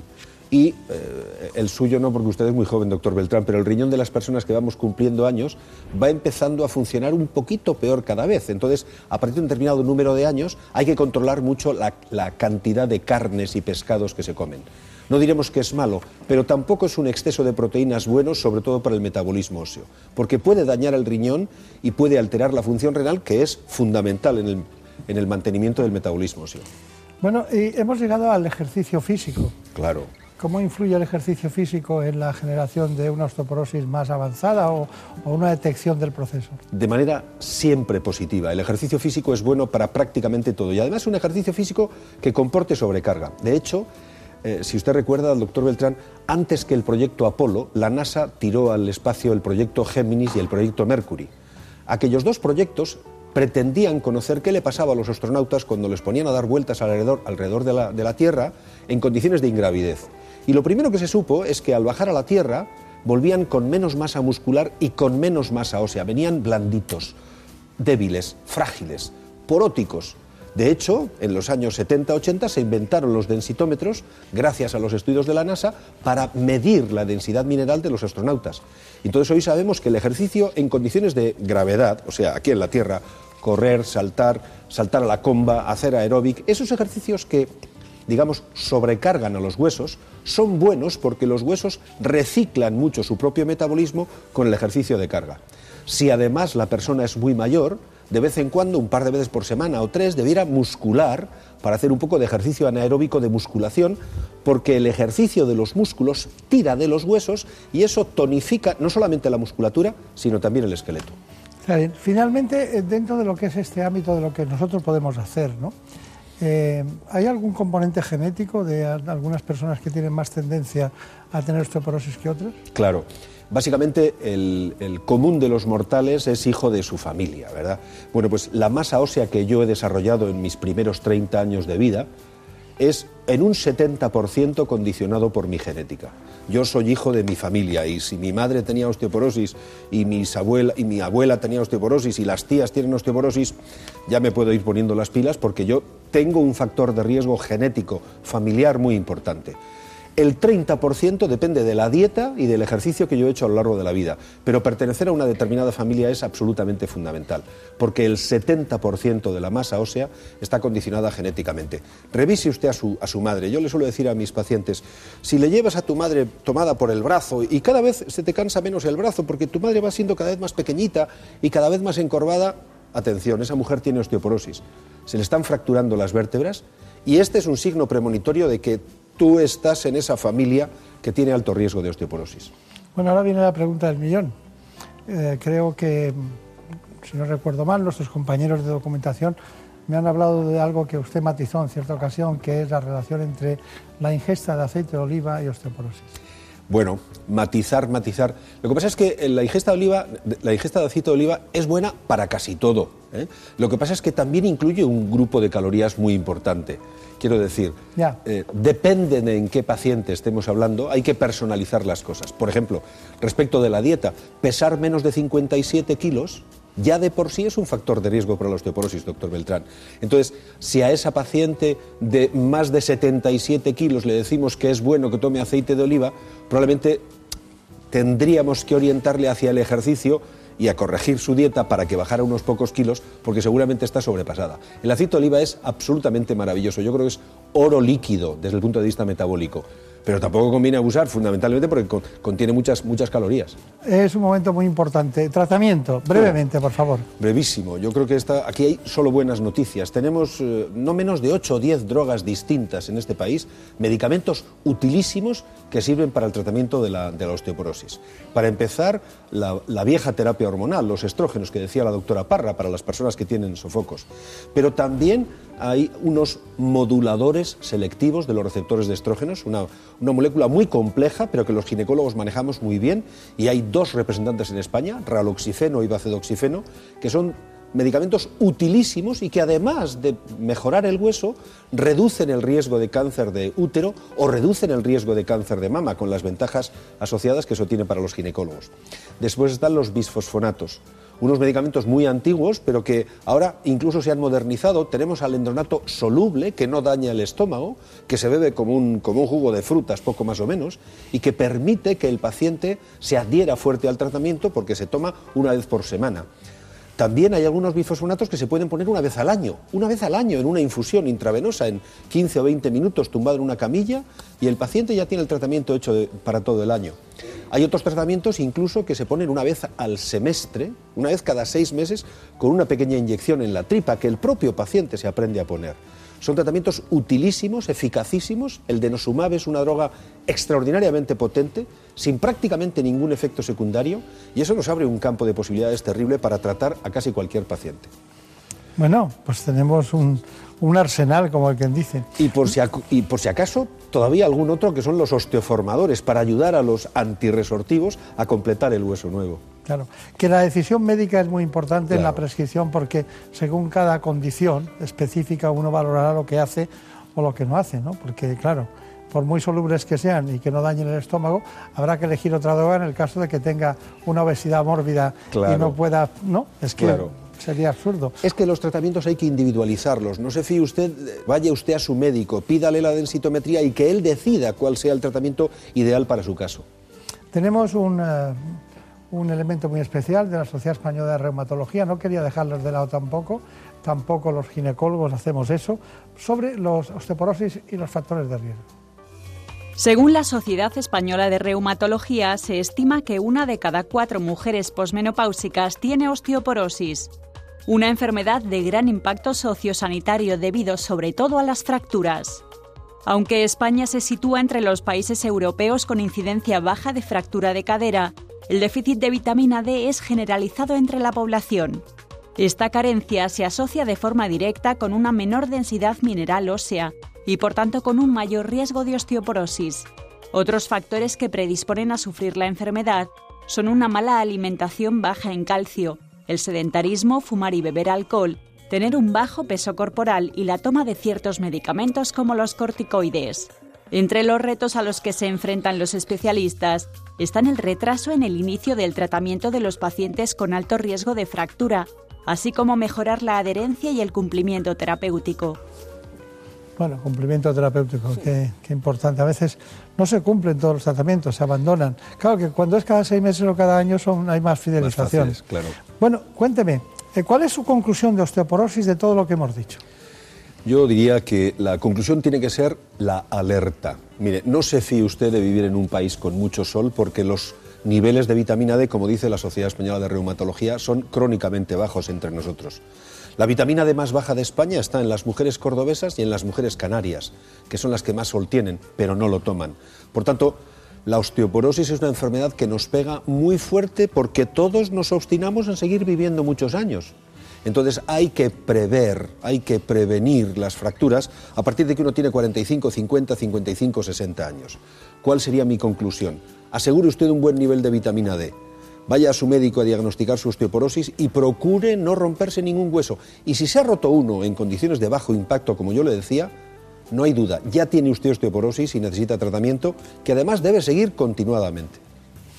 Bueno, pues eh, ha sido maravilloso, como siempre. Hemos dado un repaso importante a la osteoporosis, le damos pues una puesta al día para los ciudadanos. Muchas gracias, mucha suerte y hasta pronto. Ha sido un placer, doctor Beltrán. Gracias.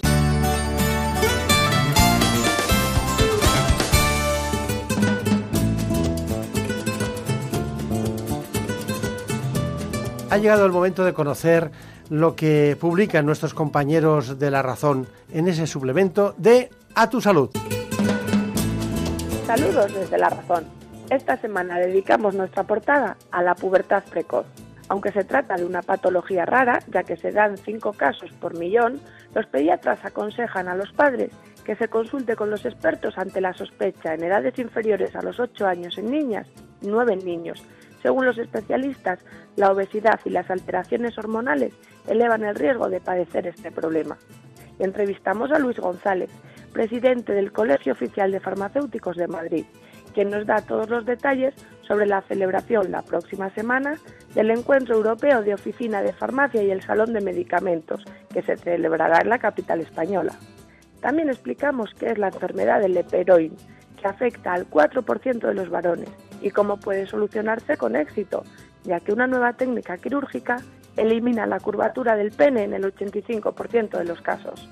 En la sección de alimentación nos hacemos eco del peligro de la desnutrición, una problemática infradiagnosticada que padecen el 24% de los pacientes hospitalizados.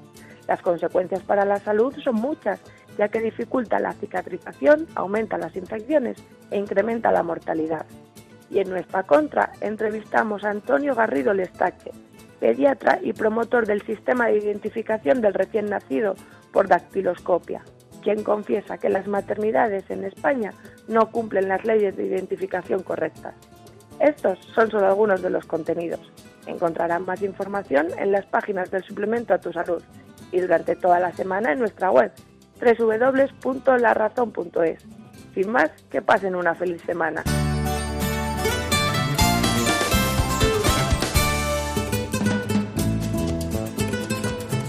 Ha llegado el momento más ilustrado en el ámbito del conocimiento de la sanidad y la salud pública en España. Viene de la mano del Global, Gaceta Médica. Si quieren ustedes estar bien de salud y además saber lo que pasa en el ámbito sanitario, tiene la palabra, se la damos en este instante, Santiago de Quiroga. Comenzamos con el repaso de la actualidad sanitaria. El Global nos cuenta que entra en vigor la nueva ley de contratos del sector público. ¿Esto cómo le puede afectar a usted? Bueno, pues que sepa que hasta ahora, y después de la crisis de 2006-2007, muchos concursos tenían solo en cuenta el precio. Y ahora el precio será importante, pero sobre todo será más la calidad. Y es que el texto legislativo dará mayor valor a la calidad que al precio en el caso de las adjudicaciones. El Global también nos cuenta algo un poco más práctico en relación a los mayores, y es que la mitad de los mayores de 65 años presenta carencias de hidratación. Y es que el Consejo General de Colegios de Farmacéuticos ha presentado los resultados de la campaña Cinco claves en hidratación, un aspecto muy importante a considerar. Damos un salto a la investigación de la mano del Global. Nos habla de que Opdivo, la terapia inmunooncológica, suma dos nuevas indicaciones a la revolución de la inmunooncología. Y es que sepan ustedes que se van sucediendo continuamente nuevas indicaciones fruto de las investigaciones que ofrecen nuevas posibilidades para el tratamiento del cáncer. Nos cuenta también el Global que el Brexit incrementará la actividad de la Agencia Española del Medicamento en casi un tercio, un 28% más.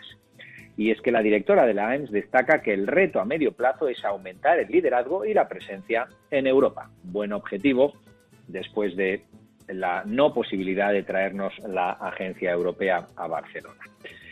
Eh, María Dolores del Pino, la presidenta de la Sociedad Española de Nefrología, nos cuenta en Gaceta Médica que el diagnóstico precoz de la enfermedad renal crónica requiere de recursos. Desde la Sociedad de Nefrología han puesto en marcha el código riñón y es que no solo se trata de eh, poner en valor la excelente, digamos, capacidad que tiene España en el tratamiento renal sustitutivo en este país, sino que hay que dar un paso más, en palabras de la doctora Del Pino, y eh, también avanzar en la prevención, dar un paso más en esa prevención de la enfermedad renal crónica, que es otra de las enfermedades grandes desconocidas, puesto que es silente y cuando nos llega estamos al borde del trasplante. Tres noticias muy rápidas nos llegan de Gaceta Médica. España configura el mapa autonómico de los planes de salud en oncología, pero sigue existiendo una brecha entre las comunidades autónomas en cuanto a las estrategias oncológicas. Y en cuanto al cáncer de mama, el reto del tratamiento preventivo nos cuenta Gaceta Médica en cáncer de mama hereditario. Y es que conocer el estatus de portador, el estatus de portador de uno de los genes, concretamente el BRCA1 y 2, supone un cambio en el manejo local de la enfermedad. Y es que antes de lo que se hablaba era del riesgo de padecer un cáncer de mama, pero ahora sabiéndolo se puede de alguna forma actuar y eh, cambiar el manejo de la enfermedad, la historia natural, retrasar, en otras palabras, el, eh, a la aparición del cáncer de mama en estos casos. Y nos despedimos pues con una buena noticia del eh, Congreso Internacional de que de alguna forma nos ha avanzado en investigación, nos ha avanzado que la llegada de la medicina de precisión cambia el rumbo de los ensayos en fase 1. Y esto quiere decir que no solo es una última opción para un paciente, sino que ahora se hace por el beneficio clínico que entrar en una fase temprana produce. Toda una reflexión y un hallazgo. Y esto ha sido todo. Sean felices. Hasta la semana que viene. En buenas manos. El programa de salud de Onda Cero. Dirige y presenta el doctor Bartolomé Beltrán.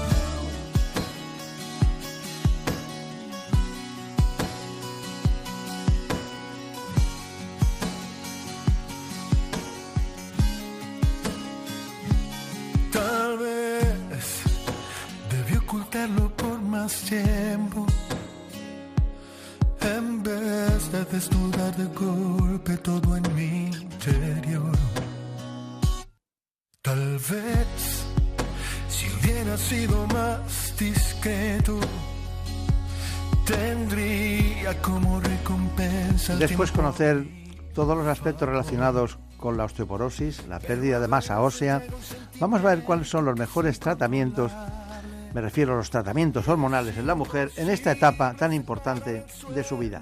Para ello tenemos aquí los últimos avances. El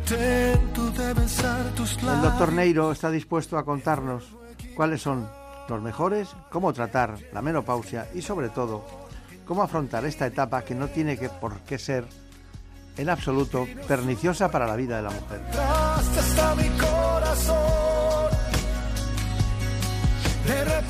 Porque no hay edad que frene esta situación y esta calidad de vida siempre y cuando llevemos a cabo los tratamientos adecuados. Lo peor, el alcohol y el tabaco. Para algunos, también el café.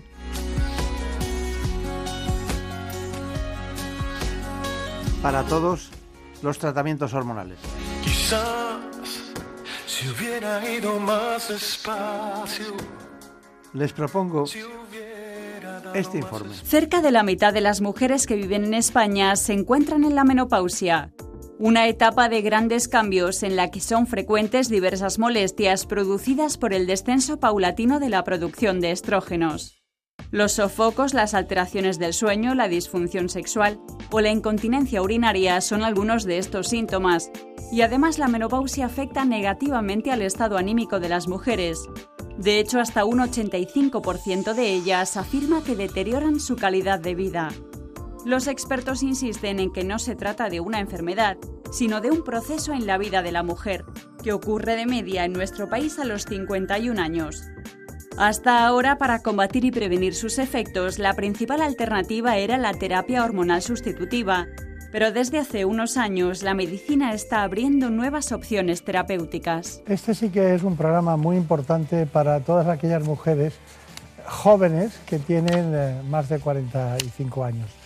Eh, digo esto de jóvenes porque no es un asunto menor el que muchas se adelantan y la variabilidad es muy importante, sobre todo en países latinoamericanos, concretamente desde Nueva York hasta Chile y Argentina. Pero en cualquiera de los casos, indicarles a todos ustedes que el tratamiento hormonal sustitutivo es un tema que aparentemente fue controvertido en sus orígenes, pero en este momento, en la actualidad, después de investigaciones profusas, se tienen el conocimiento exacto para que ustedes avisen incluso a sus vecinas, amigas a aquellas personas, porque hoy lo vamos a poner al día. La puesta al día es un elemento fundamental en la medicina. Poner al día las cosas supone estar en la realidad de cada momento. Hoy nos acompaña el doctor José Luis Neiro, que ustedes lo conocen, es un gran amigo de este espacio desde su origen y está aquí para hablarnos concretamente de este asunto en el que incluso tengo trabajos eh, con experiencias en este asunto escritos por él mismo y el profesor Vázquez Arguat, que es el papel de la terapia hormonal de la menopausia en la prevención, lo voy a decir, de la depresión y de la demencia tipo Alzheimer. Esto es suficiente titular como para dedicarnos toda la mañana a este asunto. Doctor bueno, hay un asunto y es que nosotros eh, en un momento determinado conocimos una investigación y nos llevó al, tratamiento con hormonas de, la menopausia. Las mujeres era como echarles eh, aceite a un candil, ¿no? Eh, en aquel momento. Y luego vino, y luego vino una información, ¿no? Que preocupó mucho. ¿En qué año fue esa información? 2001. 2001. Una información que parecía que había una tendencia que la terapia hormonal podía dar lugar a inducción oncológica de algún tipo. No me gusta la palabra cáncer, pero bueno, era así, ¿no? Sí, pero era un estudio que primero estaba mal diseñado, además estuvo peor interpretado y todavía peor comunicado.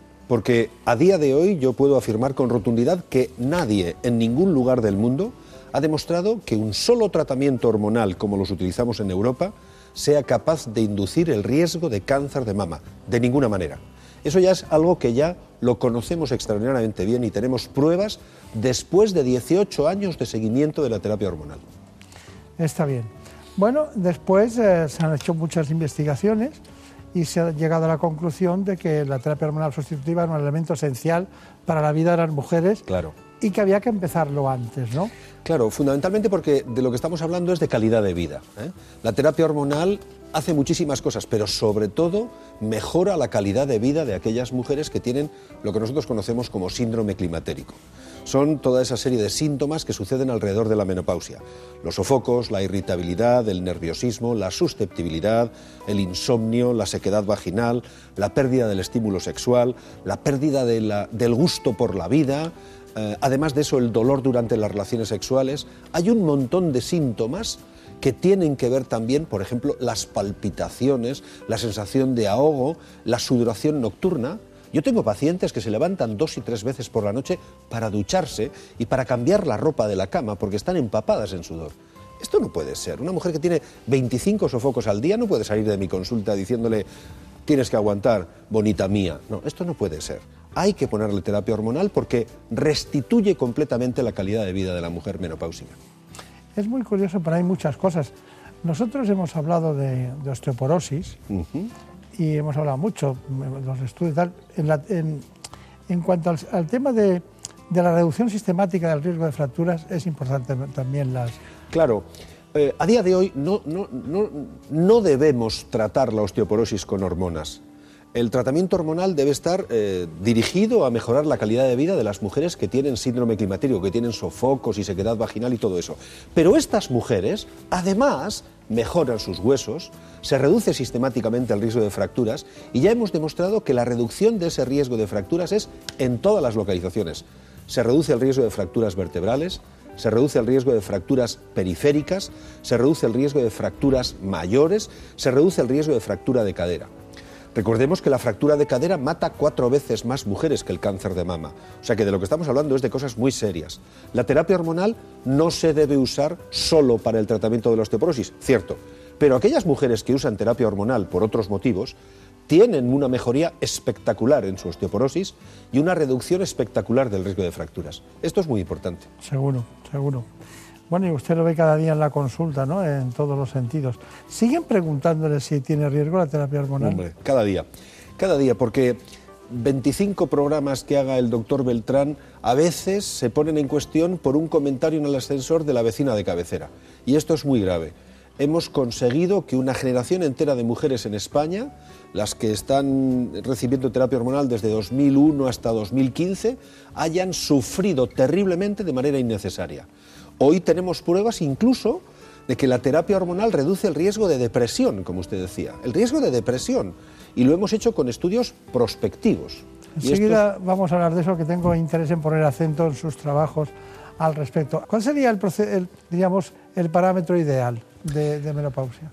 El parámetro ideal es pertenecer al exiguo 20% de la población femenina de este país y de cualquier otro país occidental que no va a tener ningún síntoma y que la mujer llegue a los 50 y a los 60 y pase por esa situación, digamos, sin pena ni gloria, como pasamos los chicos, que vamos envejeciendo poco a poco y, vamos encaneciendo y, ganando un par de kilillos, pero sin pena ni gloria. pero eso solo le sucede al 20% de las mujeres. Hay un 80%, 8 de cada 10 mujeres tienen sintomatología del climaterio. Y además, el 80% de las mujeres que tienen esa sintomatología la empiezan a tener dos años antes de llegarles a menopausia. O sea que ya tienen sofocos o sequedad vaginal o insomnio o irritabilidad o palpitaciones incluso dos años antes de que se les retire la regla. Eso es terrible. Digamos que de ese 80% de mujeres que tienen síntomas, la mitad tienen graves alteraciones de la calidad de vida pero alteraciones de la calidad de vida que podemos medir. O sea, eh, tenemos en este momento cuestionarios de calidad de vida, pequeñas encuestas que se realizan en, la sala de espera mientras la paciente está esperando al médico en 5, en 7 minutos, respondiendo un cuestionario de sí, no, del 1 al 5, somos capaces de medir la calidad de vida y de medirla hoy, dentro de seis meses, dentro de un año y dentro de tres años para ver cómo evoluciona esa mujer y la pérdida de calidad de vida de ese 40%, la mitad del 80% es brutal. La otra mitad, más mal que bien, lo va llevando, pero hay un 40% de mujeres en este país que pierden notablemente calidad de vida y ellas saben de lo que estoy hablando. Bueno, ellas lo saben porque lo notan y lo padecen. ¿no? Claro, Pero ¿cuál sería eh, el primer síntoma, si es que hay un inicio de síntomas? ¿no? Porque luego hay otros más profundos. ¿eh? Eh, y que pasa más tiempo. Pero ¿cuál sería el primer síntoma para hablar de perimenopausia, para que empecemos a solucionar el problema antes? Lo primero suelen ser los trastornos menstruales. Suelen aparecer alteraciones en la frecuencia de las reglas. De ordinario los ciclos de 28 pasan a empezar a ser de 26 o de 25, de 24 días, se empiezan a cortar y al mismo tiempo empiezan algunos síntomas un poco más raros, una pequeña sensación de calorcillo y sobre todo, más que los sofocos, doctor Beltrán, el síntoma capital son las artralgias. Cuando hacemos encuestas epidemiológicas entre mujeres españolas para ver cuál es la sintomatología de la menopausia, el síntoma que más se repite es el dolor articular. Las mujeres se quejan de que les duelen los huesos. En realidad no son los huesos los que duelen. Los huesos solo duelen cuando se rompen. Lo que duelen son las articulaciones al moverse. Mm. Las pequeñas, sobre todo, las de las manos, las de las muñecas, los hombros, las de la cadera.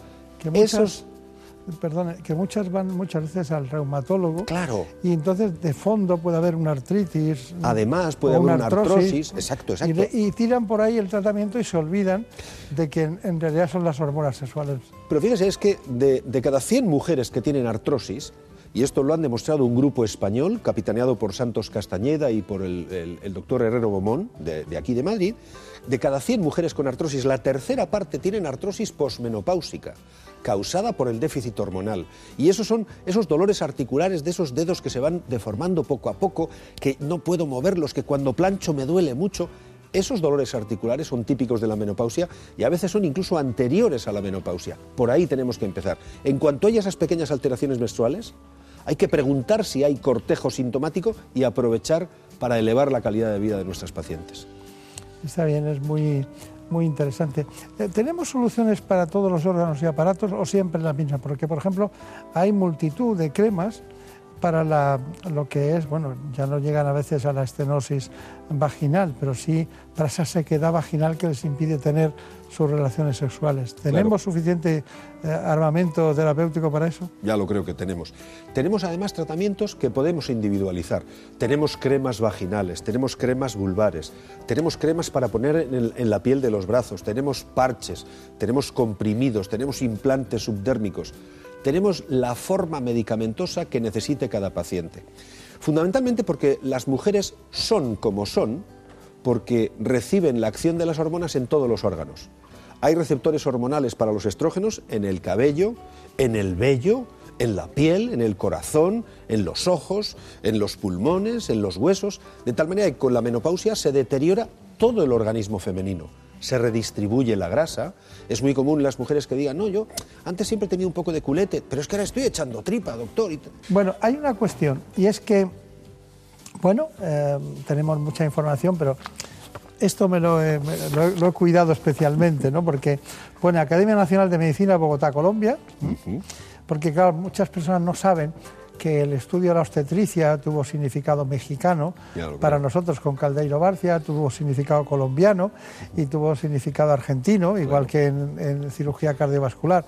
Bueno, pues entonces, como vemos noticias siempre extrañas de esos países, esta no lo es, ¿no? Entonces, y luego el Servicio de Ginecología y Obstetricia, donde trabaja usted en el Hospital de Cruce Universitario del País Vasco. Ahí tengo en mis manos un, documento que usted nos envió cuando decidimos el programa que dice que el pasado mes de enero de 2018, JAMA ha publicado un estudio comparativo entre la terapia hormonal de la menopausia eh, versus placebo en la prevención de los síntomas depresivos en la, en la transición menopáusica. Cuéntemelo. Pues la verdad es que es una, eh, es una doble buena noticia. La primera porque habla de terapia hormonal, pero no es de ginecólogos. Es terapia hormonal, pero publicada la noticia por neurólogos.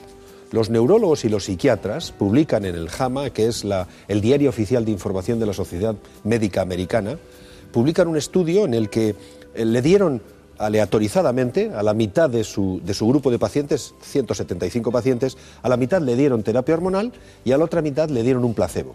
Pero además, la terapia hormonal era una terapia hormonal de la que utilizamos en España, de la que se viene utilizando en Europa, que son parches de estrógenos y progesterona natural micronizada, la misma progesterona que fabrica el ovario, con estrógenos naturales en el parche.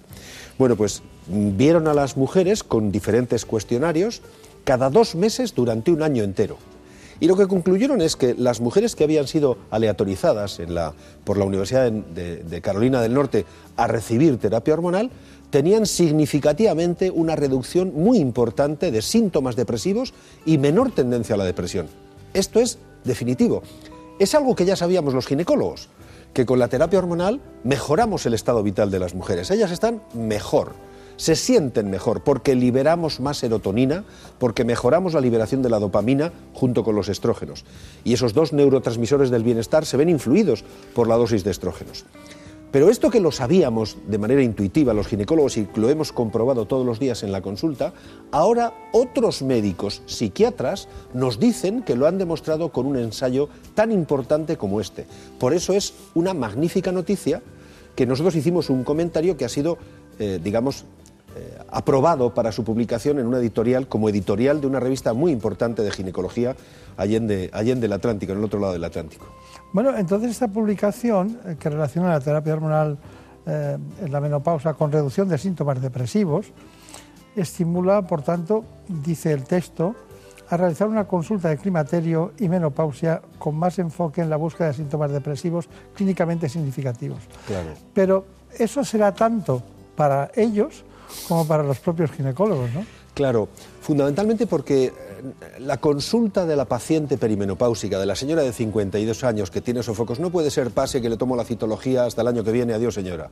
Eso ya no puede ser. Ahora tenemos instrumentos que ya hemos demostrado que son capaces de mejorar no solamente el estado de salud general de la paciente, no solo la calidad de vida, es que mejoramos la tendencia a la depresión, disminuimos los síntomas depresivos. Por tanto, hay que investigar cómo se siente, qué tal está, cuénteme qué tal le va la vida. Son preguntas muy generales, pero que nos permiten ir profundizando en el cuestionario de su calidad de vida y su tendencia a la depresión. Yo creo que nuestras mujeres, nuestras pacientes, no merecen el trato que reciben en nuestras consultas. Bueno, pues vamos a seguir con este asunto. Es un informe sobre tratamientos hormonales en la menopausia realizado por nuestra compañera Ana Villalta. Más de cinco años después de alcanzar la menopausia, hasta un 70% de las españolas sigue teniendo síntomas. Sofocos, sudoraciones nocturnas, trastornos del sueño y cambios de humor son los más comunes y afectan de manera significativa a su calidad de vida. Uno de los tratamientos para controlarlos es la terapia hormonal. Consiste en la administración de hormonas sintéticas como el estrógeno y la progesterona en forma de pastillas, parches o cremas. Esta terapia tiene múltiples beneficios. Según una investigación realizada en Finlandia, administrado en el momento adecuado, este tratamiento ayuda a reducir el riesgo de demencia. Otros estudios apuntan a sus bondades en la etapa premenopáusica para el abordaje de la depresión y los cambios de humor, Además, disminuye la probabilidad de descalcificación en los huesos, reduce el riesgo de osteoporosis y evita así que se produzcan fracturas. Bueno, nosotros hemos eh, seguido investigando en este trabajo eh, de la revista JAMA, pero otro estudio publicado por Neurology, también reciente, dice, fíjense ustedes los datos que son muy interesantes, un seguimiento nada menos que 20 años haciendo un seguimiento. Eran mujeres finlandesas, eh, bueno, 20 años son muchos años, incluyó a 8.195 mujeres, 8.195 mujeres, imagínense eh, el grupo de mujeres tan importante que es, y 227 casos de enfermedad de Alzheimer. Bueno, eh, todo eso llevó a unas conclusiones sobre eh, la disminución del riesgo de esta, de esta demencia en estas pacientes. Cuénteme la profundidad y las características de este tema. Es que los estudios que usted menciona, doctor Beltrán, tienen mucho más valor porque son estudios longitudinales. Nosotros podemos decir que los estudios transversales, para que los espectadores me sigan, los estudios transversales son como una fotografía. Yo puedo hacer una fotografía de tres personas, de 30.000 o de 3 millones, pero es una foto. Sé cómo están ahora. Eso es un estudio transversal. Pero los estudios longitudinales consisten en, en el chorizo de seguir a 8.200 mujeres durante 20 años. Amigo mío, esto tiene muchísimo valor. Hay que poner a muchos médicos en combinación y además consensuado su trabajo para que sigan a 8.200 mujeres durante 20 años. Y los finlandeses, que son muy poquitos, son 5 millones apenas de personas en todo el país, tienen una regulación de la asistencia sanitaria que permite este tipo de estudios. Bueno, pues durante esos 20 o 22 años, el seguimiento de esas 8.200 mujeres demostró que aquellas que tomaban terapia hormonal para los sofocos, para la sequedad vaginal, para el insomnio, las que tenían síndrome climatérico y tomaban terapia hormonal, al cabo de los años tenían menos riesgo de tener no solamente Alzheimer, sino cualquier tipo de demencia. A mí esto me parece revolucionario, sobre todo porque es un estudio longitudinal de tantísimos años que tiene un valor muy grande. Los estudios de cohorte, que así se llaman, consisten en seguir una parte de la población las que están tomando terapia hormonal, durante un porrón de años, 22 años de seguimiento. Esto solo pueden hacerlo los nórdicos. No, no sabría yo cómo, por dónde empezar. En... Bueno, sobre todo porque están muy sistematizados, tienen una educación, eh, diríamos, de una educación pública parecida también a los suizos, ¿no? Muy potente, ¿no? Exacto. Dicen, esto no sirve para nada, ¿para qué vas a dedicarte a esto? Y hacen un sacrificio para mejorar. Los estudios cardiovasculares, el fanning, entonces también están hechos en, países nórdicos, ¿no? Qué curioso. Y, yo creo que eh, desde este punto de vista considerado, nosotros ahora no podemos decir le voy a dar esto para que no tenga usted Alzheimer. No, todavía ese paso no se puede dar. Mm. Pero lo que sí podemos decir es que si usted está tomando terapia hormonal, además de quitarle los sofocos, además de mejorar su vagina, además de mejorarle esos dolores articulares que, le impiden incluso eh, ponerse en el ordenador a trabajar o freír un huevo, además de eso, reduciremos el riesgo de que usted tenga una demencia que al cabo de los años es una enfermedad terrible. Es muy interesante en todos los sentidos. Pero bueno, sobre todo porque después, detrás de, la depresión o la ansiedad o la angustia o el sofoco, viene una situación de un sentimiento de que algo se ha perdido y de que ya no sirvo para nada, que claro. gracias a Dios, a lo mejor en este momento de la historia no pasa con la totalidad de las mujeres. Hay muchas que piensan que eso ya no existe, como su cerebro funciona muy bien, no hay, no hay ningún problema. Pero básicamente porque estamos cambiando entre todos la sociedad. Hace escasamente 40 años, que es anteayer, una mujer de 55 o de 60 años era una señora mayor y se cambiaba de ropa y se vestía de negro. Hoy una chica de 60 años está pensando cuántas semanas va a ir al año a la playa, cómo va a terminar de trabajar, si va a empezar este otro negocio, si juega pádel dos veces por semana. Hoy una chica de 60 años es una mujer joven que le quedan todavía por delante 20 o 25 o 30 años de vida. Yo creo que merece la pena prolongar la calidad de vida en esos años porque tenemos los elementos y la seguridad de que son perfectamente eficaces. Bueno, eh, vamos con eh, esta última información que es interesante, menopausia precoz y además terapia hormonal. La menopausia precoz o lo que es lo mismo la insuficiencia ovárica prematura afecta a menos del 3% de las mujeres y supone la retirada del flujo menstrual antes de los 40 años. El tabaquismo, las dietas extremas o la vida sedentaria son factores que pueden acelerar su aparición. De hecho, está comprobado que fumar adelanta en 4 o 5 años la llegada de la menopausia, además de aumentar en un 250% el riesgo de padecer cáncer de cervix. El solo hecho de fumar incrementa el riesgo de padecer menopausia precoz, ya que motiva la pérdida de estrógenos y disminuye el riego sanguíneo, que en la mujer aumenta el riesgo de sequedad vaginal y atrofia genital. Una simple ecografía puede detectar este problema que para muchas mujeres conlleva una merma de su autoestima, además de múltiples inconvenientes como sofocos irritabilidad, trastornos del sueño, incontinencia urinaria y aumento de peso. En estos casos está especialmente indicada la terapia hormonal sustitutiva. Su especialista será quien prescriba la dosis y los plazos de tratamiento. Pero no todas las mujeres precisan de tratamiento hormonal. La menopausia no es una patología y solo debe tratarse en aquellas mujeres afectas de un síndrome climatérico que condicione su calidad de vida. Bueno, gracias a Javier Saz por esta información que ha sido precisa, clara y muy demostrativa. Bueno, hemos llegado al final de este espacio en el que me gustaría que usted nos indicara cuáles son sus eh, conclusiones fundamentales. Terapia hormonal sustitutiva, nuevos avances y puesta al día de este problema. Yo creo que tendríamos que hacer dos epígrafes distintos. La mujer que ha tenido una menopausia temprana o prematura, una insuficiencia ovárica, que es aquella que se ha quedado sin la regla antes de los 40 años. Esta señora, igual que el hipotiroidismo, necesita terapia hormonal con estrógenos que sustituyan a sus ovarios sin mirar cuántos años hasta los 50 o 52, que es la edad en que debiera haber llegado su menopausia. No hay ninguna discusión. Y tenemos mujeres que se quedan menopáusicas a los 18, a los 20 o a los 25 años. Cuidado, que estamos hablando de, gente muy joven que va a tener muchas enfermedades como consecuencia de la falta de estrógenos si no reciben tratamiento. El segundo grupo sería eh, la menopausia natural. Las mujeres que llegan a la menopausia, pues eso, alrededor de los 48, 50, 52 años. De ellas, 8 de cada 10 tienen sintomatología y a la mitad, el 40%, esa sintomatología les disminuye francamente la calidad de vida. Yo creo que en este momento de la historia de nuestro país y de la historia de la medicina podemos afirmar con rotundidad que ese 40% necesita tratamiento hormonal. Y necesita tratamiento hormonal con hormonas naturales, en parches, en cremas, en pastillas.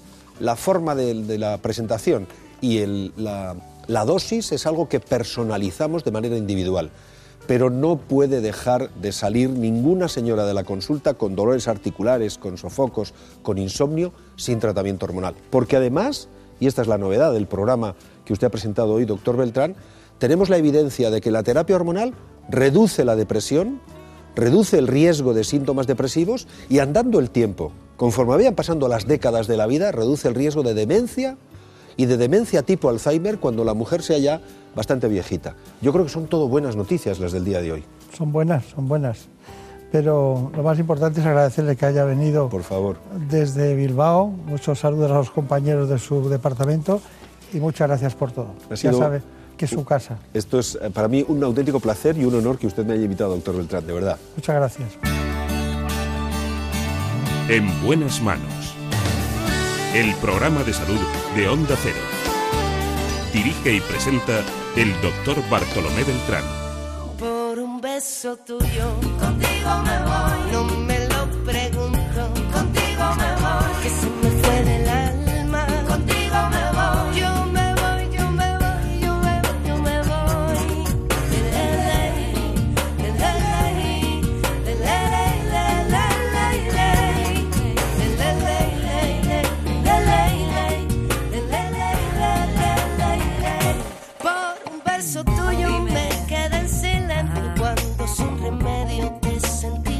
Ya saben que este espacio tiene la realización siempre adecuada de Daniel Solís.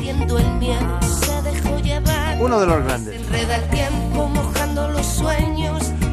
El hombre de Catrón.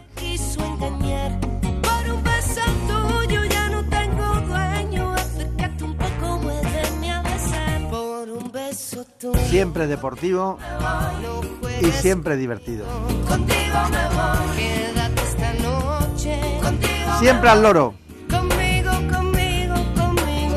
Incluso serviría para la defensa personal. Contigo me voy. No juegues conmigo. Contigo me voy. Quédate esta noche. Contigo me voy. Y la eterna juventud de Marta López Llorente.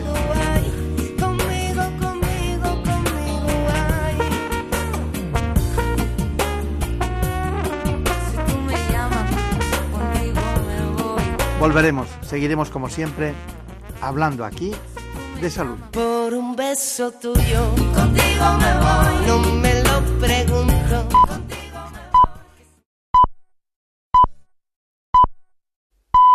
Son las seis, las cinco en Canarias.